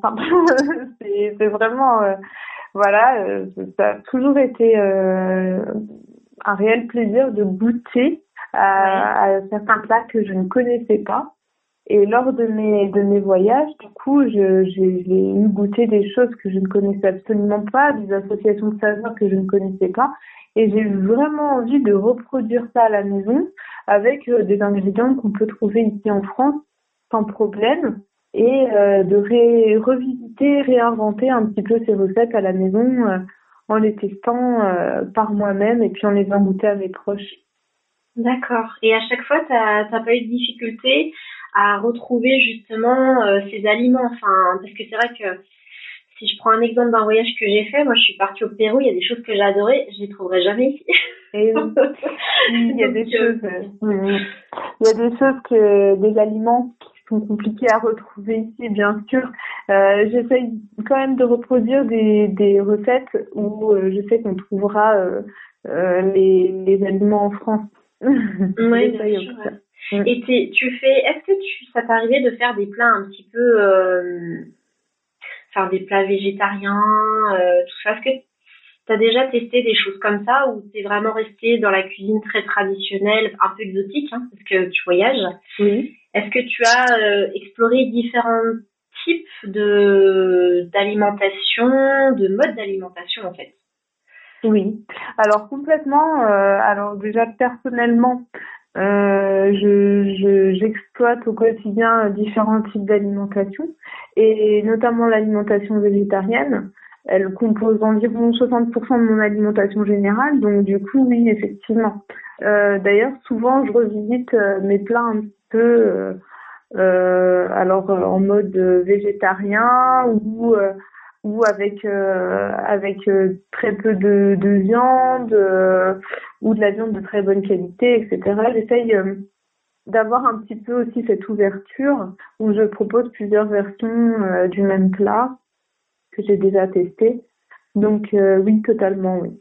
D'accord. Et ça par rapport à cette expérimentation, parce que c'est bien, tu es super curieuse et et tu alimentes et tu gravites autour de ça, qu'est-ce que tu en tires et qu'est-ce que tu conseillerais aux gens qui nous écoutent, qui osent pas? Voilà, qu'est-ce que tu leur conseillerais et qu'est-ce que ça t'a apporté justement d'expérimenter tout ça? Alors, euh, je conseillerais d'essayer, de, de tester les recettes euh, qui, qui leur donnent envie, de, de tester sur une petite quantité pour savoir déjà si euh, ça sera apprécié ou pas.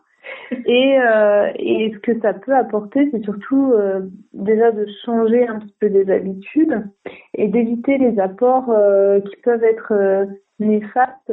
Alors, je donne un exemple, par exemple, le beurre qu'on peut retrouver dans beaucoup de pâtisseries, viennoiseries, en cuisine traditionnelle française, on le retrouve beaucoup. Le beurre peut être remplacé par beaucoup d'autres choses sans forcément euh, toucher aux saveurs qui peuvent être aussi très très bonnes avec euh, d'autres aliments euh, comme la purée d'amande, le beurre de cacahuète. Donc ça change complètement, mais ça peut être très intéressant.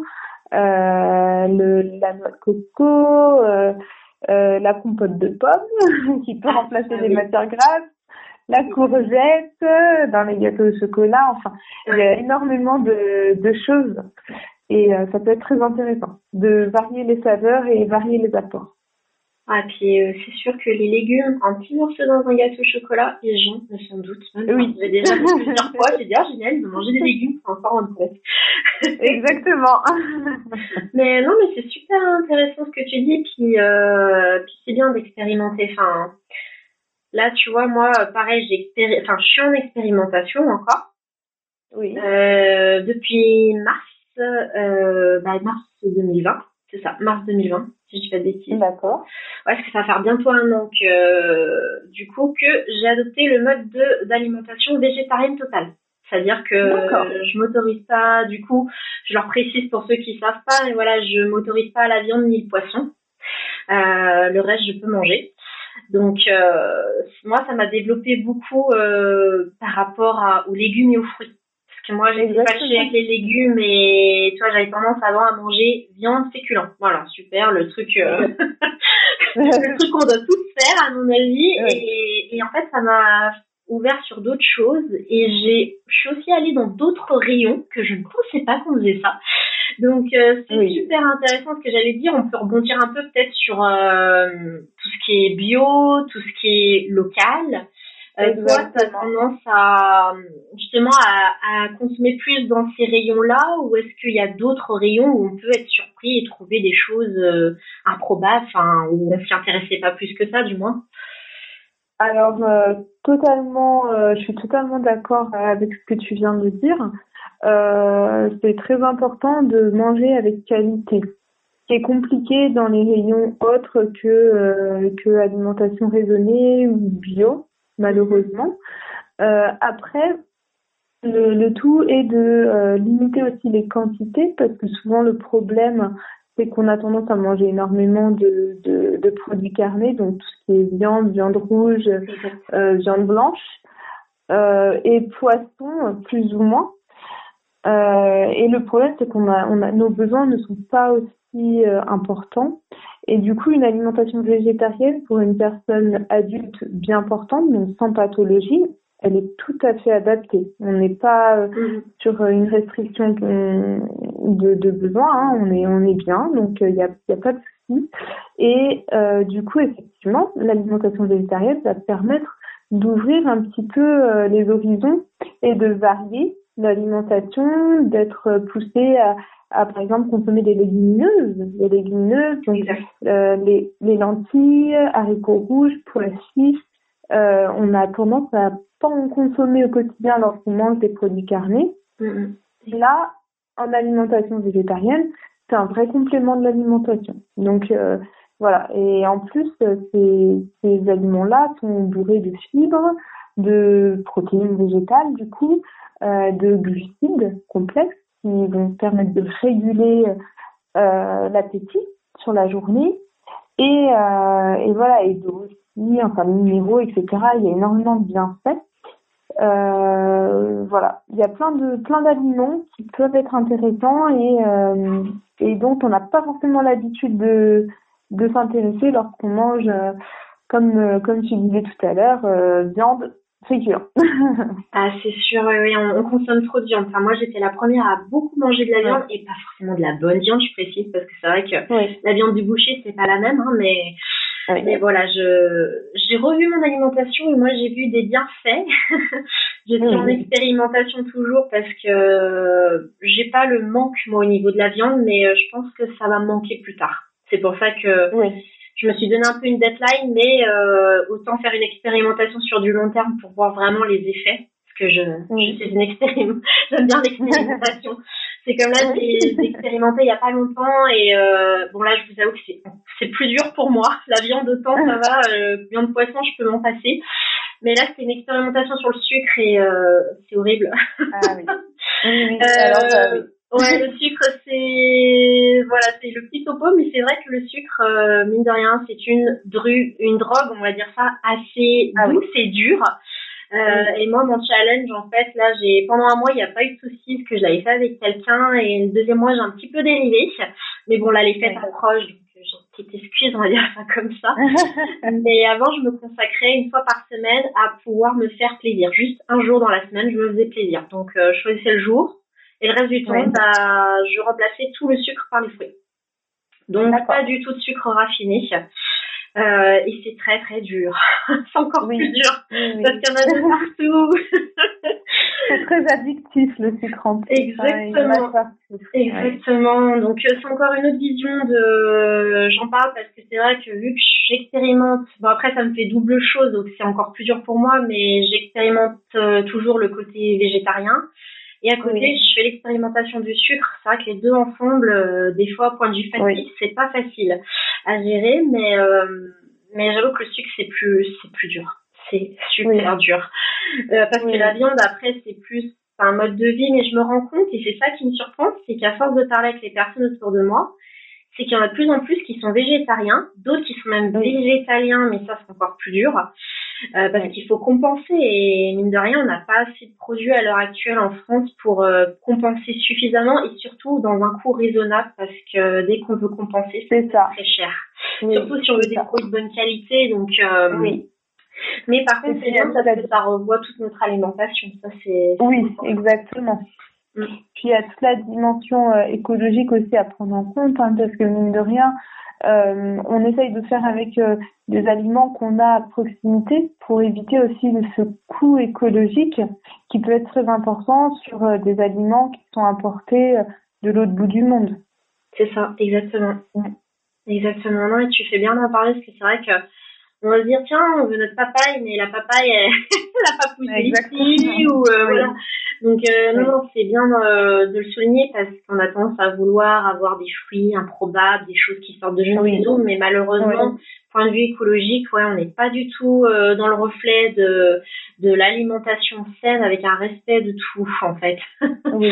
Là, on respecte pas notre planète pour le coup, mais mais c'est bien que tu le soulignes. Et je vais rebondir sur une un peu une, enfin peut-être pas une dernière question, j'ai juste deux petites questions à te poser pour clôturer un petit peu tout ça. C'est, est-ce que tu penses que l'alimentation, euh, c'est, enfin du moins le mode d'alimentation est le reflet d'un mode de vie d'une personne ou d'une estime qu'on a de nous-mêmes? Complètement, complètement. Je pense que l'alimentation, étant donné que c'est ce qui mangeait, euh, nous permet de vivre euh, du coup, ce qu'on peut manger peut totalement refléter euh, qui l'on est, ou en tout cas, peut-être pas qui l'on est, mais un état d'esprit euh, passager, momentané ou de long terme, ou à long terme, pardon, mhm. totalement. Totalement. Et, et du coup, est-ce que tu es d'accord avec le principe? Parce qu'on a tendance à. Enfin, c'est pas vraiment un principe, mais on dit souvent que faire attention à ce qu'on mange et ce qu'on met dans l'assiette, la qualité de nos produits, c'est aussi un respect envers soi. Alors oui, je suis d'accord dans le sens où c'est ce qui va nous entretenir, qui va entretenir notre santé de manger euh, plus sainement. Euh, c'est ce qui va permettre aussi à ce que notre corps fonctionne correctement. Donc forcément, quelque part, euh, ça sera un respect de soi-même et euh, et euh, aussi un respect de, de voilà de de son on va dire de sa vitalité et voilà de tout, toute cette dimension là effectivement. D'accord. Non je suis je te rejoins.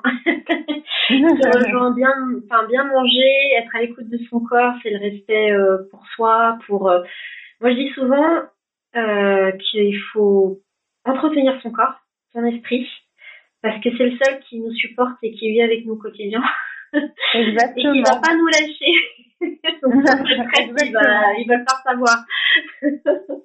et, et pour finir, j'ai envie de te, poser une dernière question par rapport au lien avec la photo, parce que toi, par exemple, tu fais partie de, des personnes qui ont euh, perdu du poids. Donc, tu as perdu beaucoup de poids. Euh, et, euh, justement, j'allais te demander, est-ce que tu penses que ça peut être bien, euh, une fois qu'on a recentré un peu sur soi, tout ça, bah, d'aller chez un photographe et voilà, de, de reconstruire et de s'apprécier en image, vraiment de se retrouver? Est-ce que tu penses que la photo pourrait avoir une grosse vertu thérapeutique sur, euh, sur tout ça, comme si c'était un accomplissement, euh, voilà, vers le, le plus, quoi? Oui, alors complètement. je, je, je, pense euh, réellement que euh, la photo a un bienfait euh, par rapport à son image, à ce qu'on peut renvoyer aussi sur cette image. moi, la photo m'a accompagnée tout, tout au long de mon parcours, hein, même si ça n'a pas toujours été chez un photographe. Mais par contre, le fait de, de faire des photos chez un ou une photographe, hein, bien sûr, mhm. euh, a été à chaque fois un réel plaisir. Et, euh, et c'est un moment aussi qu'on se, qu'on se permet, qui est rien que pour soi, où on se sent euh, feu des projecteurs et ça fait vraiment du bien. Beaucoup de bien. ça fait du bien parce que du coup, on se concentre sur la personne et puis. C'est ça. Et puis tu décomplexes, non? T'as appris du coup à vraiment. Exactement. Décomplexer, ouais. Voilà, à apprécier aussi certaines certaines choses qu'au quotidien peut-être euh, je, je, n'appréciais pas. Et là, euh, la photo a permis euh, de, de rendre encore plus acceptable justement. voilà, exactement. Certaines choses que qu'on n'a pas forcément l'habitude aussi de voir. A, voilà, on n'a pas l'habitude de se voir comme ça sous sous ce regard-là et c'est hyper euh, intéressant. le pouvoir de la photo. ah oui, c'est c'est un ouais, c'est un job qui est vraiment passionnant. oui. Moi j'adore ça justement, de pouvoir euh, changer les regards et et de donner plus de confiance et d'apporter des choses aux gens parce ah, oui, de rien c'est des merveilles aussi. Oui. Des merveilles, ouais. Oui oui. Eh ben, du coup, non, franchement, merci pour, euh, pour ce, ce, voilà, ce témoignage, euh, vraiment ta, ta spontanéité, ta sincérité dans, dans tes mots. Parce que c'est vrai que voilà, je, je pense que les personnes qui nous écouteront euh, auront vraiment euh, prendront vraiment conscience de plein de choses déjà par rapport à l'alimentation, par rapport à l'écoute de soi, par rapport à l'image qu'ils reflètent d'eux-mêmes, euh, oui. vue par une photo ou vue intérieurement. Et, euh, et tout ça, le fait d'expérimenter, d'être curieux et de, de toujours euh, chercher en fait des, des, choses nouvelles, de changer un petit peu ses habitudes, de provoquer un peu ça. Et, euh, et je pense que c'est c'est bien que tu aies parlé de tout ça parce qu'au moins ça peut, enfin ton chemin de vie, ton parcours à toi, voilà, ça peut peut-être inciter, j'espère, ça va inciter d'autres personnes à voilà à prendre un, un, bon chemin et se dire ben qu'on peut euh, atteindre euh, des objectifs sans même euh, s'en rendre compte et d'être même surpris de du parcours qu'on fait. Eh ben merci beaucoup à toi. Hein. Très gentil pour tout ça. Merci beaucoup. Bah, de rien. Et eh ben écoute, si tu là l'interview elle va arriver à sa fin, est-ce que tu as des choses à rajouter ou euh, un message à transmettre aux personnes euh, qui nous écoutent? Tu, Là, tu, tu peux laisser un petit mot si tu as envie. Alors, euh, simplement, n'oubliez pas de, de continuer à manger avec plaisir, encore une fois. Je pense que je, je l'ai assez répété. Et, et d'essayer aussi voilà, de, de, de vous écouter de, de, vous écouter au maximum euh, et, euh, et n'hésitez pas à vous faire accompagner si besoin aussi. Et, euh, et voilà, je pense que c'est des, des, choses très simples, mais euh, qu'on n'a pas forcément conscience au quotidien et, et ça fait du bien de se le rappeler de temps en temps. C'est sûr, c'est sûr. Bah écoute, je te remercie beaucoup Linda et puis si j'ai des personnes qui écoutent euh, voilà cet échange qu'on a eu et qui, qui ont vraiment été marquées par ton histoire et qui apprécient euh, voilà ta, ta vision, euh, j'hésiterai pas à te voilà te recommander parce que je trouve que tu es une belle Merci personne. Beaucoup. Merci beaucoup, c'est très gentil. Je te renvoie le compliment. je t'en prie. Et eh ben écoute, je te remercie pour tout puis je te dis à bientôt. Oui, à très bientôt. Merci beaucoup. Au revoir.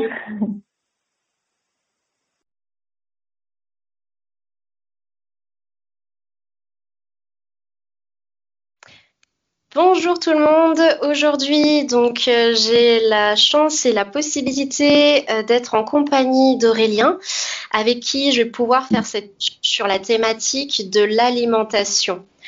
Donc, bonjour Aurélien, comment tu vas aujourd'hui? Eh ben, bonjour à toi Nelly, ça va super bien, je te remercie. Et puis quelle chance du coup de pouvoir euh, partager ça avec, euh, toi et, nos chers auditeurs. Eh ben, c'est un plaisir partagé. Je suis vraiment contente qu'on puisse faire ça. Euh, vous allez voir au fil du temps, très cher auditeur, que Aurélien a beaucoup de choses à partager. C'est une très belle personne. C'est pour ça que je tenais aujourd'hui à, l'interviewer et vraiment faire cet échange avec vous. Donc j'espère que ça sera très fructueux. Je vous souhaite à tous, du coup, une très bonne, euh, enfin, une très bonne écoute.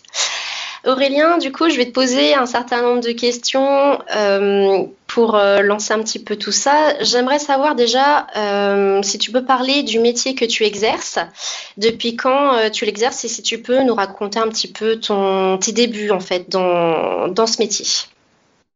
Oui, bah oui, bien sûr, carrément. Donc, bah, officiellement, je suis un cuisinier. Je suis passionné de, cuisine depuis à peu près, je pense maintenant, on doit arriver pas loin des, 15 ans. Bah, ça fait 15 ans en fait, en vrai, c'est ça, ça fait 15 ans parce que j'étais en train de repenser à ça. La première fois que j'ai commencé un petit peu en cuisine, c'était dans les, dans les jobs d'été justement, et j'étais euh, dans un restaurant qui faisait traiteur également. Et j'avais euh, j'avais découvert cette, euh, cette expérience très très belle, très enrichissante. Après, je me suis lancé dans une école hôtelière. Et là, j'ai un petit peu moins aimé, on va dire, ce, ce parcours-là.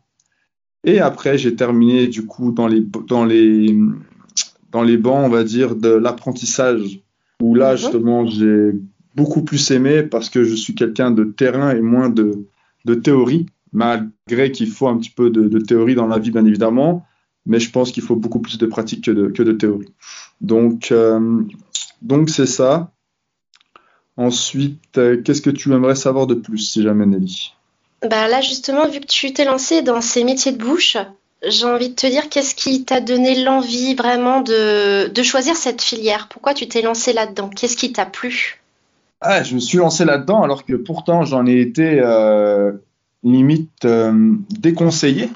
Déconseillé par mes, mes, propres parents qui, eux, sont quand même dans, le, dans, dans ce métier-là. En fait, euh, plus particulièrement, c'était mon, beau-père. Parce que lui étant aussi un ancien cuisinier de la marine et tout, et puis euh, de, différents, de différents organismes, c'est qu'en fait, j'ai commencé à apprendre un petit peu la, la, cuisine avec lui, mais un peu trop à la dure, et ça aurait pu largement me décourager. Et au final, j'ai quand même choisi ce métier-là. Euh, et, peut-être qu'au final, c'est ce métier qui m'a choisi, je ne sais pas. Maintenant, c'est devenu clairement une, vocation. Mhm. D'accord. Ah mais c'est très très bien justement que tu en parles parce qu'effectivement, euh, je pense que la plupart des auditeurs et des personnes qui nous écoutent aujourd'hui, ils ont conscience que des métiers euh, de bouche, c'est pas des métiers faciles et c'est des métiers quand on y va, c'est qu'on aime ça. C'est vraiment qu'on a goût à ça. Et euh, c'est super que justement tu parles de cet effet de vocation parce que c'est vrai qu'il y a des métiers, on y va parce qu'on est voué à ça et qu'on aime ça. On n'y va pas, on n'y va pas par hasard en fait, vraiment au final. Et j'ai envie de te demander justement, est-ce que tu as déjà exploré différents styles culinaires? Euh, Oui, oui, oui, oui, oui. Puis justement, avant de, avant d'embarquer là-dessus, par, par rapport à la, à la vocation, qu'est-ce que je voulais rajouter? Du coup parce que là tu m'as fait penser à, à, dire. Ah mais là du coup je mets. tu l'as perdu, c'est pas grave. J'ai perdu. Ouais. En tout cas, sinon pour revenir donc sur les, les différents styles culinaires, bah il faut dire que moi maintenant actuellement je suis euh, ici euh, au Canada et plus particulièrement à Québec, mais je suis quand même natif de France à la base. Et donc, euh, j'ai découvert la cuisine française, donc vraiment avant toute chose, une cuisine très riche et très, euh, très diversifiée également. Et j'ai découvert quand même la cuisine bressane. Et euh, c'est une cuisine quand même avec beaucoup de crème, beaucoup de beurre, donc des choses qui sont quand même très riches, très riches, et qui forcément ont des répercussions aussi sur, sur la santé sur du long terme. Et à un moment donné, je me suis dit quand même que j'aimerais ça découvrir aussi une cuisine un petit peu plus santé, donc plus méditerranéenne, des choses comme ça. Mhm. Sauf que j'ai jamais eu l'occasion et j'ai jamais pris l'opportunité la, aussi d'aller découvrir ça plus, plus en détail, par exemple dans, dans le sud de la France. Et donc j'ai pas réellement cuisiné cette, cette cuisine-là. Mais en tout cas, à ce jour, ma cuisine est de plus en plus santé, de plus en plus colorée. Et, euh, et, ça, je sais pas pourquoi, mais c'est comme ça. Ça s'est fait un petit peu euh, machinalement, en fait, je te dirais. Et puis, euh, et puis c'est ça. Et là, maintenant, j'ai même découvert euh, la filiale carrément donc euh, du vegan. Donc actuellement, je travaille, je travaillais en fait plus ou moins dans un restaurant donc vegan. Et, et voilà, j'ai aussi en parallèle, il n'y a pas si longtemps que ça, découvert la cuisine plutôt asiatique, cambodgienne.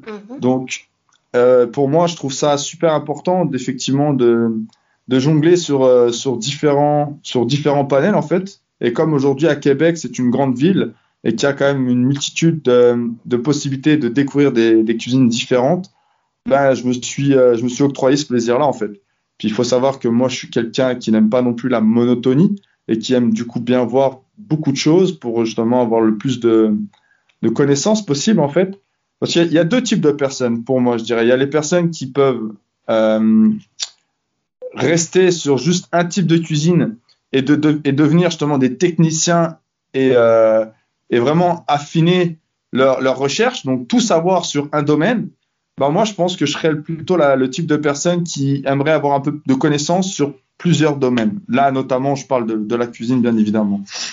Oui, tu aimerais être polyvalent et pas forcément aller plus loin dans une spécialité en fait culinaire. Tu aimerais explorer différents horizons pour apporter peut-être tes, petits plus en fait.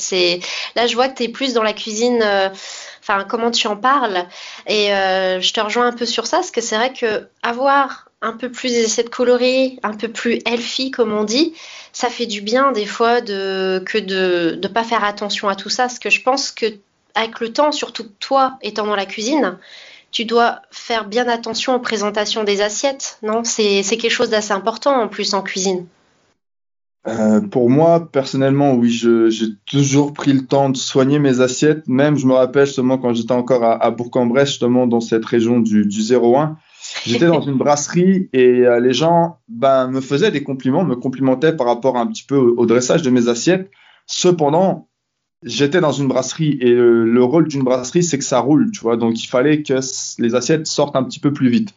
Mais je me suis toujours mis une pression supplémentaire partout où je suis passé pour faire, pour prendre le soin justement de, justement de soigner les assiettes et pas de juste envoyer des assiettes pour envoyer des assiettes parce que, je le répète, je suis quelqu'un de passionné, c'est quelque chose qui me, qui me tient à cœur, mais si je fais des choses qui vont pas me faire plaisir et que je dois envoyer des choses qui me font pas plaisir, autant ne pas le faire. Oui, c'est sûr. Et est-ce que tu as déjà euh, essayé de prendre en photo un petit peu euh, tes plats? Est-ce que tu as trouvé que c'était difficile à faire? Euh, Oui, par rapport à cette question, j'ai commencé là de plus en plus effectivement à me diriger un peu plus sur la, photo et faire en sorte de faire ressortir justement les photos. Et effectivement, c'est pas c'est pas chose facile. Il y a un angle, il y a une luminosité, toi qui es photographe aujourd'hui, Nelly, je pense que tu as en plus eu l'occasion de faire quelques photos culinaires. Effectivement, c'est euh, un travail. Il y a, je pense, quelques techniques à, connaître et à savoir aussi également. Et puis, euh, et puis c'est ça, quoi. Et du coup, tu arrives à chaque fois euh, à faire ressortir quand même des photos qui te plaisent par rapport à, au réel visu que tu as. Parce que on sait, enfin, comment dire, on sait très bien que en photo, enfin, je le dis pour ceux qui ne le savent pas et qui nous écoutent, ce que vous prenez en photo, n'aura pas le même rendu que ce que vous voyez à l'œil nu, parce que ce sont deux choses différentes et l'appareil, des fois, ça demande plus de technique pour arriver au même rendu visuel. Est-ce que toi, du coup, en prenant tes photos, tu as réussi à avoir une photo qui ressort réellement comme toi, tu le perçois dans la vie de tous les jours? Oui, oui et non, mais c'est vrai, comme tu le mentionnes, la plupart du temps, euh, à l'écran et, euh, et, vraiment en vrai, c'est quand même différent. Et après, en plus, euh, on vit quand même dans un monde un peu des fois fake, donc tout est retouché, tout est vraiment mis pour, euh, pour donner en valeur le, produit et des fois on, on, est un peu déçu, tu vois ce que je veux dire? Donc, mm-hmm. moi je suis plus quand même d'aller dans les choses au naturel la plupart du temps. Et après, le but, c'est aussi également de, valoriser un petit peu ce que tu fais quand même, donc d'essayer d'avoir une, belle, une belle luminosité et un bel angle de vue pour que justement le, le produit soit mis en valeur. Mais, euh, mais c'est pas chose facile, ça c'est clair et net. Et je reviendrai aussi sur le côté des couleurs. Pourquoi mettre de la couleur dans les assiettes? Bah Déjà parce que normalement, c'est que avant de déguster un plat, tu le dégustes avec, euh, avec la vue, avec les yeux. Donc moi, pour moi, c'est super important. Maintenant, il y a des choses où des fois elles sont beaucoup plus belles que bonnes. Donc moi, j'essaye de quand même de faire en sorte que les deux soient alignés mhm. au niveau gustatif et au niveau visuel. Et pour la plupart du temps, avec tout ce que j'en ai comme retour aujourd'hui, bah, je, je, gagne mes paris en fait. D'accord. Et j'allais te demander justement, bah, vu qu'on rebondit un petit peu sur ça, sur ce visuel, est-ce que toi tu penses qu'un plat qui est très beau visuellement, il est toujours agréable et surprenant en bouche ça, ça joue énormément. Ça joue énormément, mais c'est pas totalement dit que c'est vrai par contre. Mais ça joue énormément. Comme je l'ai dit, on, déguste avant avec les, on déguste d'abord pardon avant avec les yeux. Mhm. Donc si on a déjà dans notre assiette et qui nous est apporté là justement devant nous un, plat tellement attrayant, pétillant avec des couleurs qui, qui éclatent, on ne sait pas pourquoi, mais j'ai l'impression que inconsciemment dans notre bouche, ça va, ça va pétiller, ça va tu vois ce que je veux dire? C'est comme c'est subliminal un peu. Ça va directement.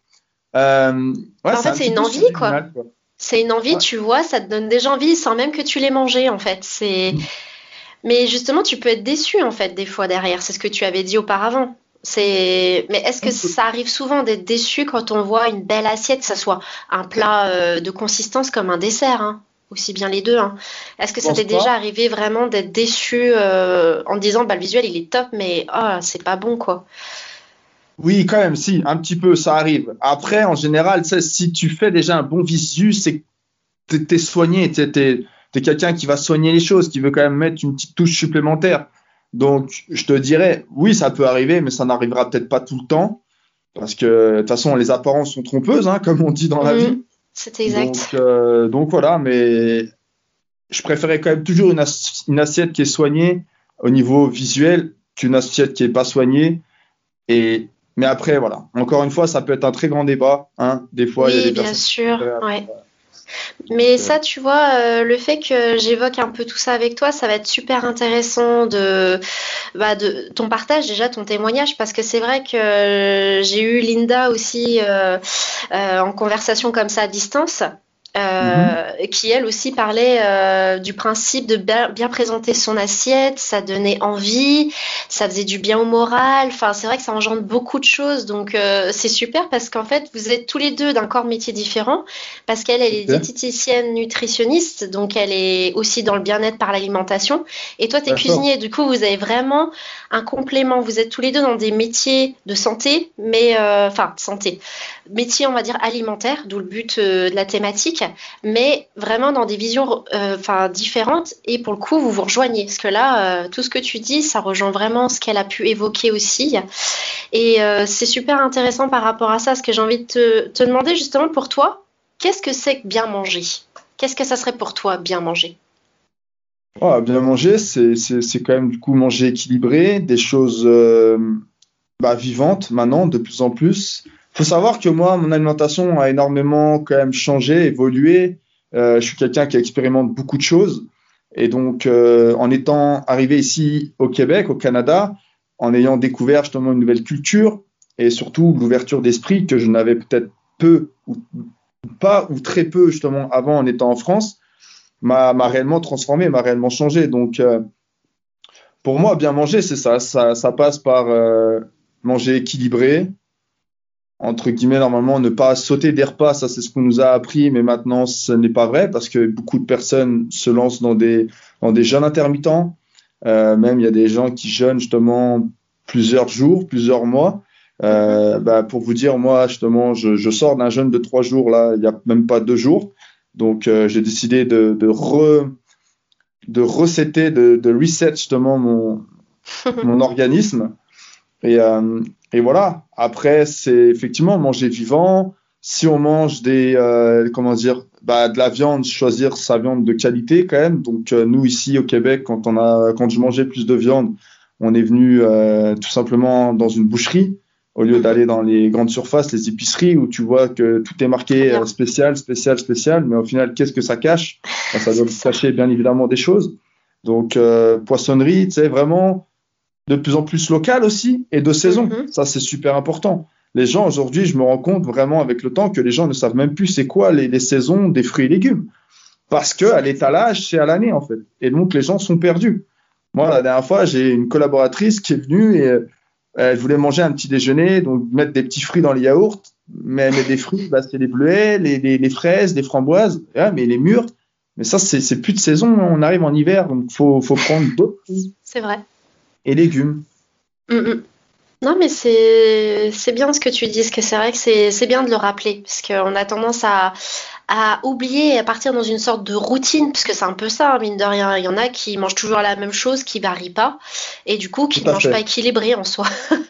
Et, qui n'ont pas Ouais, et puis qui n'ont pas connaissance de vrai, des saisonnalités, de se dire bah ah j'aime tel fruit, tel légume, bah je sais que là ah, je vais me faire plaisir parce que ça y est on arrive vers l'hiver.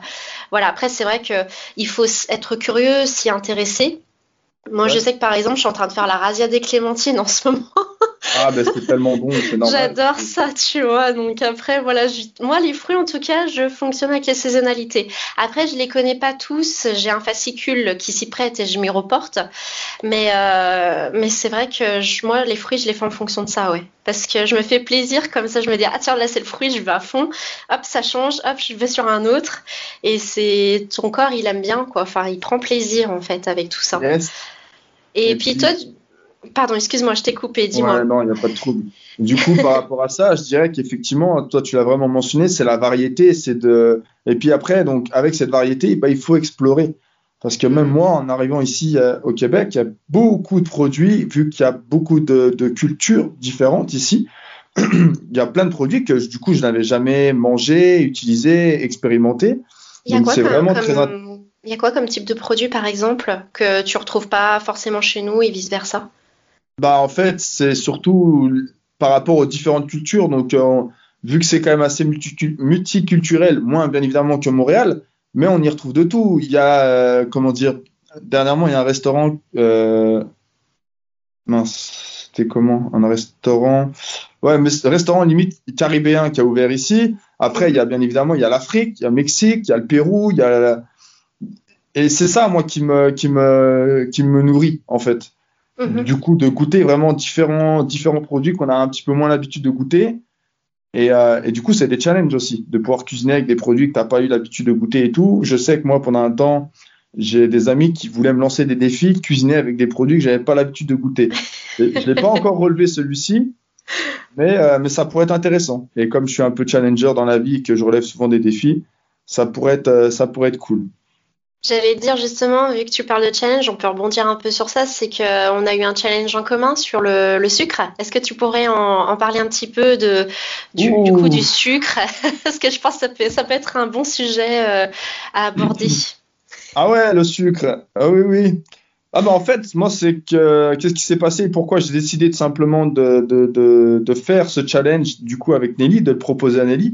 Bah, C'est tout simplement parce que je me suis rendu compte, et c'est à travers une, vidéo, une expérience qui a été faite en laboratoire, qu'un ami à moi m'a dit d'aller voir, qui était tout simplement une expérience sur des rats, qui, euh, a été faite dans le sens où les rats, euh, pendant quelques années et euh, tous les jours, consommaient justement de, la cocaïne à travers une intraveineuse, je crois, en, eau diluée. Et à un moment donné, ils ont décidé, par rapport à cette expérience, de leur faire goûter du sucre, en fait. Et il s'est avéré qu'en une seule fois, ça leur a suffi pour que le lendemain, ils aient le choix entre la cocaïne et le sucre. Bah, les rats choisissent justement euh, le sucre. Et là, c'est là où on se rend compte que waouh, c'est addictif à mort, vraiment, même, et à mourir, parce que le, sucre peut amener jusqu'à jusqu'à ça. Et moi qui suis vraiment une, une bibite à sucre, comme ils disent ici les bons Québécois, ben, je me suis retrouvé vraiment euh, frappé de plein fouet et je me suis dit, OK, là, il y a quelque chose à changer. Et vu que je suis de plus en plus euh, à l'écoute de moi-même et j'ai à cœur d'avoir une santé optimale, je suis en train de, changer un peu d'alimentation.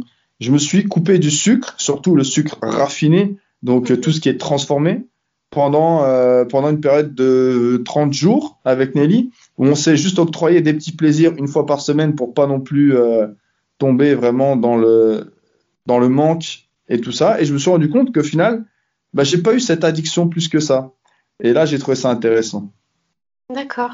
C'est, bien que tu, qu'on puisse en partager. Ouais. Puis j'allais te demander justement par rapport à la cuisine, parce que forcément, on fait pas que des plats de consistance, on fait aussi des plats sucrés. Toi, tu préfères réaliser plus des plats salés ou des plats sucrés? Et si tu fais des plats sucrés, vu que tu es dans une conduite un peu healthy, comment tu abordes le dessert?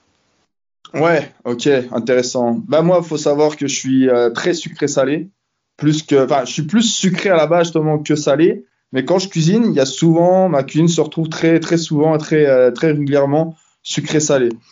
Euh, par rapport au dessert, bah justement, c'est vrai que là, même ici au Québec, waouh, je capote, comme on dit en bon québécois, parce que les desserts, la plupart du temps, quand c'est très traditionnel, ça reste très très sucré justement. Et on voit qu'aujourd'hui, les, les- les- les Québécois, de manière générale, euh, aiment la bouffe, mais parce que c'est sucré en fait. Donc en fait, c'est pas réellement aimer la bouffe. Tu fais un plat cuisiné, que ça soit un dessert ou même un plat salé, comme un Général Tao. Ici, les gens mangent tous des Général Tao, mais, mais ils aiment le Général Tao parce qu'ils aiment les boulettes, parce que c'est rempli de sucre en fait. C'est juste C'est ça. quoi en fait le général Tao Si tu peux expliquer un peu C'est euh, c'est tout simplement euh, à base de, de, de volaille. Et c'est des poulets un petit peu qui sont, euh, qui sont euh, pas farcis, mais qui sont frits. Mhm. Après, servis avec du riz et servis avec une sauce un peu aigre-douce, sucrée et tout ça. Mais- euh, mais c'est ça. Et moi, je me dis, mais non, c'est pas ça manger. C'est pas ça Mhm, manger. Et le problème, c'est que les gens, c'est comme les saisons. Les gens disent c'est bon parce qu'il y a un goût de sucre. Et vu qu'on retrouve du sucre partout, du moment qu'on enlève le sucre, les gens vont se dire c'est pas bon. Mais c'est juste que tu, les gens ne sont plus habitués en fait. Donc moi maintenant, quand je fais des desserts, je réduis tout simplement le sucre. Ou j'utilise des sucres euh, alternatifs, comme des sucres plus naturels, justement vraiment le miel. Le miel, je trouve ça tellement bon et le sirop d'érable, n'en parlons pas. Mais après, maintenant, j'ai découvert travers la, la cuisine végane, il y a le, le sirop d'agave. Il y a aussi Mhm. le sirop de bouleau, qui est un, un- un sirop extraordinaire, plus dispendieux par contre euh, par rapport à, à ça.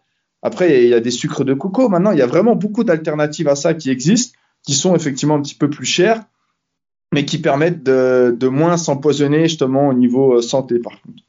D'accord, ouais, t'es plus. euh, C'est vrai que tu as raison d'accentuer sur ça, parce que c'est vrai que le. Pourquoi je parlais du sucre? Parce qu'on a tendance à, à plus ressentir en fait vraiment ce qu'on mange, c'est le sucre qui compense tout en fait. Tout Et fait. euh, là, le fait que tu dises voilà, il y a d'autres alternatives, tout ça, c'est bien qu'on en parle, parce qu'au moins les gens, je pense qu'ils ont, il y en a, ils ont pas connaissance. Ils doivent se dire il y a le sucre blanc, le sucre de canne et c'est tout. Ils se doutent pas qu'il y a tout ça. Et en fait, il y a tellement de choses qui se développent maintenant que même des fois, tu arrives dans le rayon, tu sais pas quoi prendre tellement il y a de trucs. Et, euh, et justement, c'est plutôt bien que tu en parles parce que là, même l'alimentation tu m'as dit tout à l'heure, le côté frit, c'est pas bon non plus, quoi. Entre le sucre et tout ça. Mais euh, si on rebondit sur d'autres éléments, par exemple, là, on parle du sucre, mais est-ce que tu penses, par exemple, les aliments trop pimentés? Parce que le piment aussi, très fort, ça peut permettre de, de ne plus ressentir les aliments. Est-ce que tu penses aussi que ça peut être nocif pour notre santé? Ouais, ouais, je te dirais que ça peut l'être également. Mais du coup, là, ça m'a fait penser aussi à un truc, là, à rebondir sur, tu parlais de rayon. Et là, quand Oui. je vois rayon, je vois packaging. Je vois toutes ces choses-là, tout ce, ce faux semblant qui n'est que du vent, justement, et qui malheureusement, les gens se font avoir à travers ça. Donc, regardez, en fait, j'ai envie de vous dire, vraiment, prenez le temps de prendre le produit, l'aliment, mais de regarder derrière la boîte et regarder les ingrédients qui composent l'aliment. Pas juste le packaging qui est vendeur. Parce que si vous ne regardez pas ce qui se passe derrière la boîte, les ingrédients, c'est le packaging qui vous, qui vous achète. Et c'est pas vous qui achetez l'aliment en soi.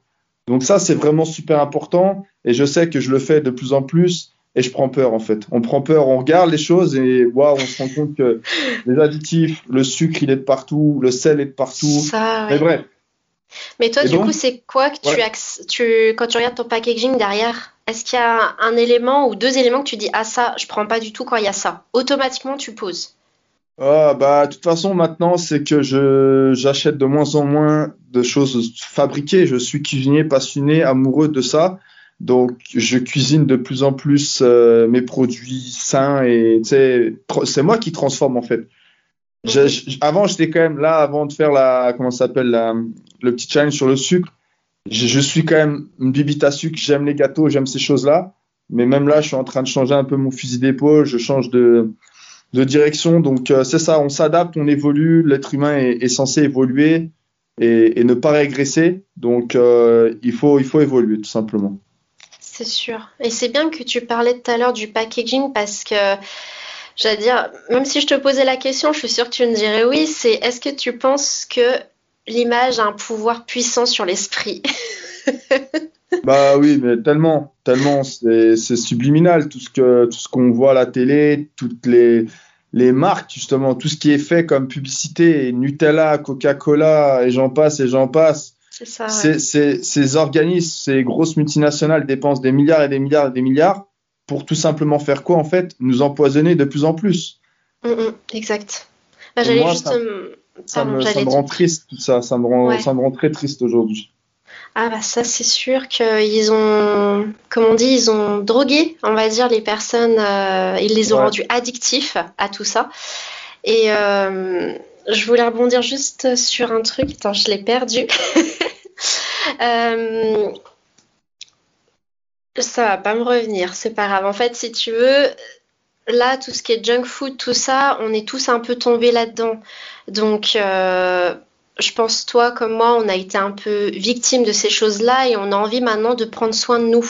Et justement, est-ce que tu penses que certains aliments ou le fait de ne pas manger certains aliments pourrait produire ce qu'on appelle physiquement des carences, mais qui peuvent être complétées par des compléments alimentaires? Mais est-ce que ça peut avoir une répercussion physiquement et mentalement? De mal manger Ouh, Carrément, carrément. Nous sommes, euh, nous sommes ce que nous pensons et nous sommes également ce que nous mangeons. Donc, euh, bien évidemment, bien évidemment, bien évidemment, quelqu'un qui va manger, entre guillemets, comme, tu sais, je vais prendre un exemple très classique, très simple, mais euh, du fast-food, des choses préparées toute la semaine, tous les jours même, je te dirais, à, à, contrario, quelqu'un qui va, lui, justement, respecter bah, de manger varié, vivant, coloré, avec euh, en respectant les saisons et manger localement. Je pense pas que les deux personnes soient vraiment au niveau mental et physique dans, dans le même euh, comment s'appelle dans la dans même, le même état euh, d'esprit, dans la même vision, la même optique de vie. Dans, dans, le même regain d'énergie, dans le même regain d'énergie effectivement et puis c'est ça, exactement. C'est, mais c'est prouvé, hein, de toute façon, c'est prouvé scientifiquement, hein, de toute manière. Hein, donc, mhm. je pense que là, ouais. Et justement, les personnes qui courent, euh, enfin, tu sais, on est très attaché à l'image euh, depuis très longtemps, mais de plus en plus maintenant avec ce pouvoir de l'image, de, de, se montrer, de toujours montrer aux autres. Est-ce que euh, justement ces personnes qui souffrent d'un trop plein d'images, est-ce que finalement l'alimentation, ils font croire qu'il faut manger ça parce qu'ils veulent vendre un produit, ce qu'il y en a, on appelle ça des influenceurs. Est-ce que tu penses que c'est vraiment une utopie qu'ils font croire qu'ils mangent ça alors qu'en fait ils mangent peut-être de la junk food et qu'en fait ils présentent bien devant une caméra? Est-ce que tu penses qu'il y a quand même euh, ce côté pervers actuellement? Oh, c'est vicieux ça, là, tu sors. Euh, ouais. T'as envie, as envie de nous réveiller quelques auditeurs, là, hein, parce que moi, c'est pareil par rapport à. C'est qu'il faut que les gens aujourd'hui, effectivement, se, se réveillent quand même, c'est super important. Parce que, encore une fois, je le dis et je le répète, ce que nous voyons n'est pas totalement la réalité. Donc, euh, il faut aller creuser un peu plus loin, il faut faire ses propres recherches, il faut aller chercher justement l'information qui est, qui est partout, comme la désinformation justement. Mais euh, très intéressant, j'aime vraiment beaucoup, beaucoup cet aspect-là. Et, euh, et c'est même toi là qui va me faire réfléchir sur la question. Et je me dis, mais oui, carrément, carrément, c'est largement possible ce que sont prêts à faire les gens pour de l'argent, aïe aïe aïe. Donc oui, je peux le dire sincèrement qu'il y a de grandes chances que des gens, des fois, juste pour l'image et pour l'argent, font croire certaines choses. C'est ça. Et justement, pour, euh, pour un petit peu euh, venir un peu à la fin de cet échange qu'on a, qui est intéressant, j'allais te demander, les personnes là, qui nous écoutent, qui commencent à prendre conscience en fait que l'alimentation, on a besoin tu vois, de, de manger pour vivre, mais on ne doit pas manger tout et n'importe quoi pour vivre, au détriment de laisser une partie de notre santé et de ne pas réagir suffisamment correctement par rapport à tout ça.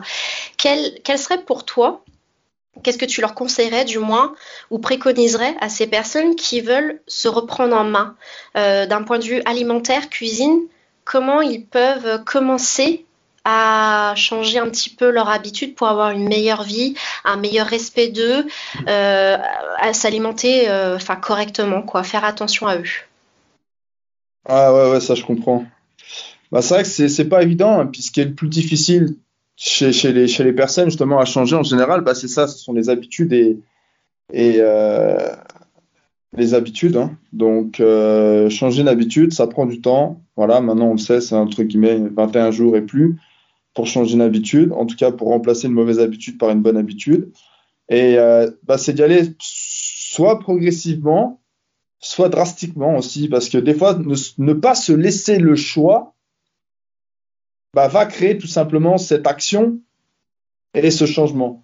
Par contre, si quelqu'un n'est pas prêt vraiment, bah, c'est de changer un petit peu des choses au fur et à mesure, tu vois. Mhm. D'intégrer certains aliments qu'on n'a pas l'habitude ou changer certaines choses, c'est ça que tu veux dire? Ouais, exactement. D'accord.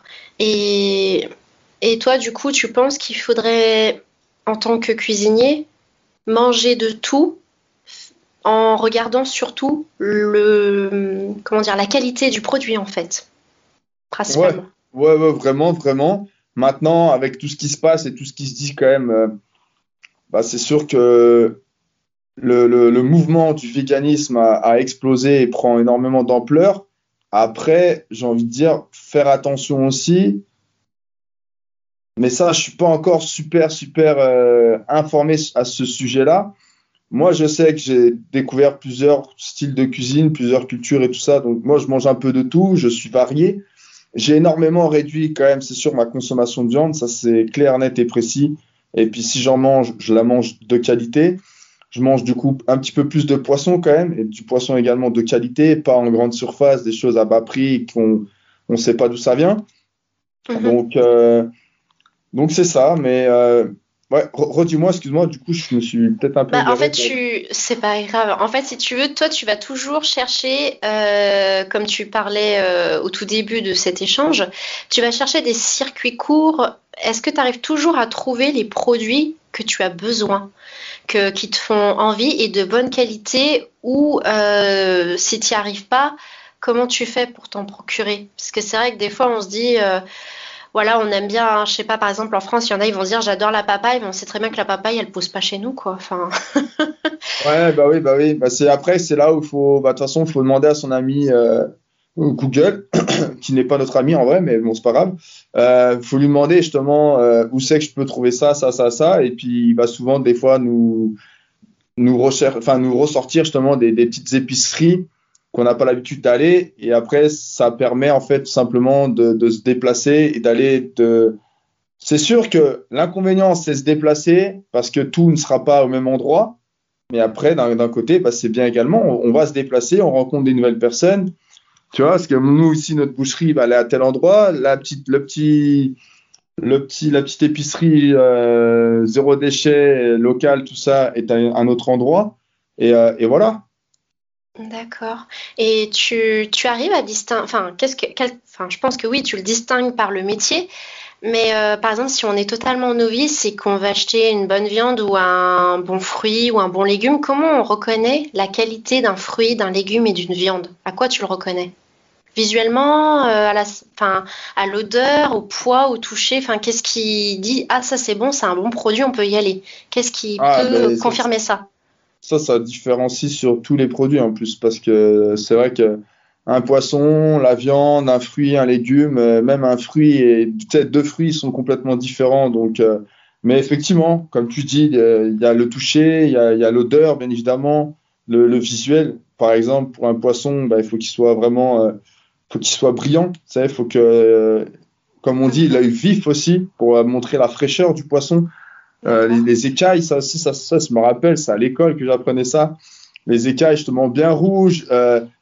Euh, pas, les, pas les écailles, pardon. les. Ah, j'ai perdu le mot. C'est pas les écailles. Ah, je sais plus comment ça s'appelle en tout cas. Par contre, au niveau des écailles et au niveau de, de, de, de, sa peau, bah, c'est que ça soit vraiment brillant, un petit peu même. Euh, ouais, brillant, lustré, tu vois. L'œil vif, mhm. par contre, ça aussi, ça c'est super important. Après, pour la viande, bah, qu'elle soit quand même bien rouge, bien vif, euh, un peu un peu grasse, donc euh, nervurée, qui ait du blanc à l'intérieur, donc on appelle ça un peu persillé. Ouais. Ensuite, les fruits et légumes, bah, des fois qu'ils soient fermes, plus fermes que d'autres, mais après, ça se peut que les, les autres légumes où les fruits soient, soient mous pour qu'ils soient plus mûrs, tu vois. Donc, mhm. donc c'est ça.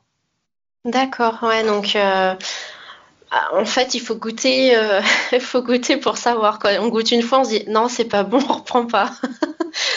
Ouais. Dans l'idée, c'est presque ça. Hein pour les, les, fruits comme des les, ouais comme euh, moi les, les, pastèques les melons et choses comme ça plus elle est lourde plus par exemple ce, ce fruit là va être du coup euh, gorgé en sucre donc ça c'est intéressant mais c'est ça c'est chaque chaque euh, chaque fruit chaque chaque légume a sa spécificité en fait au niveau de de, de savoir quel est quel est le meilleur tu vois au niveau du goût au niveau de la maturité du fruit et toutes ces choses là quoi Ouais, c'est pas simple. Hein. C'est pas simple. Mais après, c'est vrai que toi, tu as plus connaissance parce que forcément, tu, tu es du métier. Mais c'est vrai qu'en tant que novice, je me disais comment euh, dire aux gens, bah, voulez-vous prendre en main? Bah, Déjà, dire qu'on se dirige vers euh, des commerces de proximité, que pour la viande, on va vers une boucherie, on, s'embête plus avec de la grande surface. Euh, tout ça, c'est déjà des bons, des bons points de, de, démarrage par rapport à tout ça. Et merci du coup pour pour tout, pour tout cet échange, est-ce que tu, du coup, tu as des choses à rajouter euh, pour nos très chers auditeurs ou des messages ou des choses à dire euh, qui pourraient être intéressantes pour eux par rapport à l'alimentation? Euh, Ben, ouais. Du coup, c'est renseignez-vous des, des, petites épiceries, des petites épiceries locales et entre guillemets, des fois, justement, soyez vulnérables parce que s'il y a des choses qui vous intéressent mais que vous ne savez pas réellement comment et par où commencer, renseignez-vous euh, auprès de personnes qui le font déjà en fait. Moi, comme moi, par exemple, le, ça n'a pas été encore appliqué à 100%. J'aimerais, j'ai à cœur vraiment de, de, de, de m'y diriger. Mais comme le zéro déchet, j'ai commencé un petit peu, je ne suis pas à 100% parce que je savais pas trop par où commencer en fait. Et je me suis dit, ben, s'il y a quelqu'un qui sait comment, ben, autant que j'aille lui poser la question et que je m'intéresse à, à elle directement. Vous voyez? D'accord. non, mais c'est très très bien ce que tu, ce que tu dis. Bah écoute, euh, moi pour moi, le, au niveau de l'échange, euh, on arrive à la fin. On a déjà bien bien communiqué. Là, ça fait 37 minutes qu'on est ensemble. Euh, et on a fait un peu le tour de tout et euh, je te remercie du coup pour ce temps qu'on a pu avoir ensemble, parce que c'est vrai que je le rappelle, euh, Aurélien est au Canada et moi je suis en France, donc on a un décalage horaire plutôt pas mal. donc je te remercie du coup pour le temps que, voilà, que tu as consacré pour cet échange. Bah, c'est merci à toi, merci Nelly de m'avoir permis justement cette, bah, cette apparition en fait hein, sur, ce, sur ce podcast, tout simplement.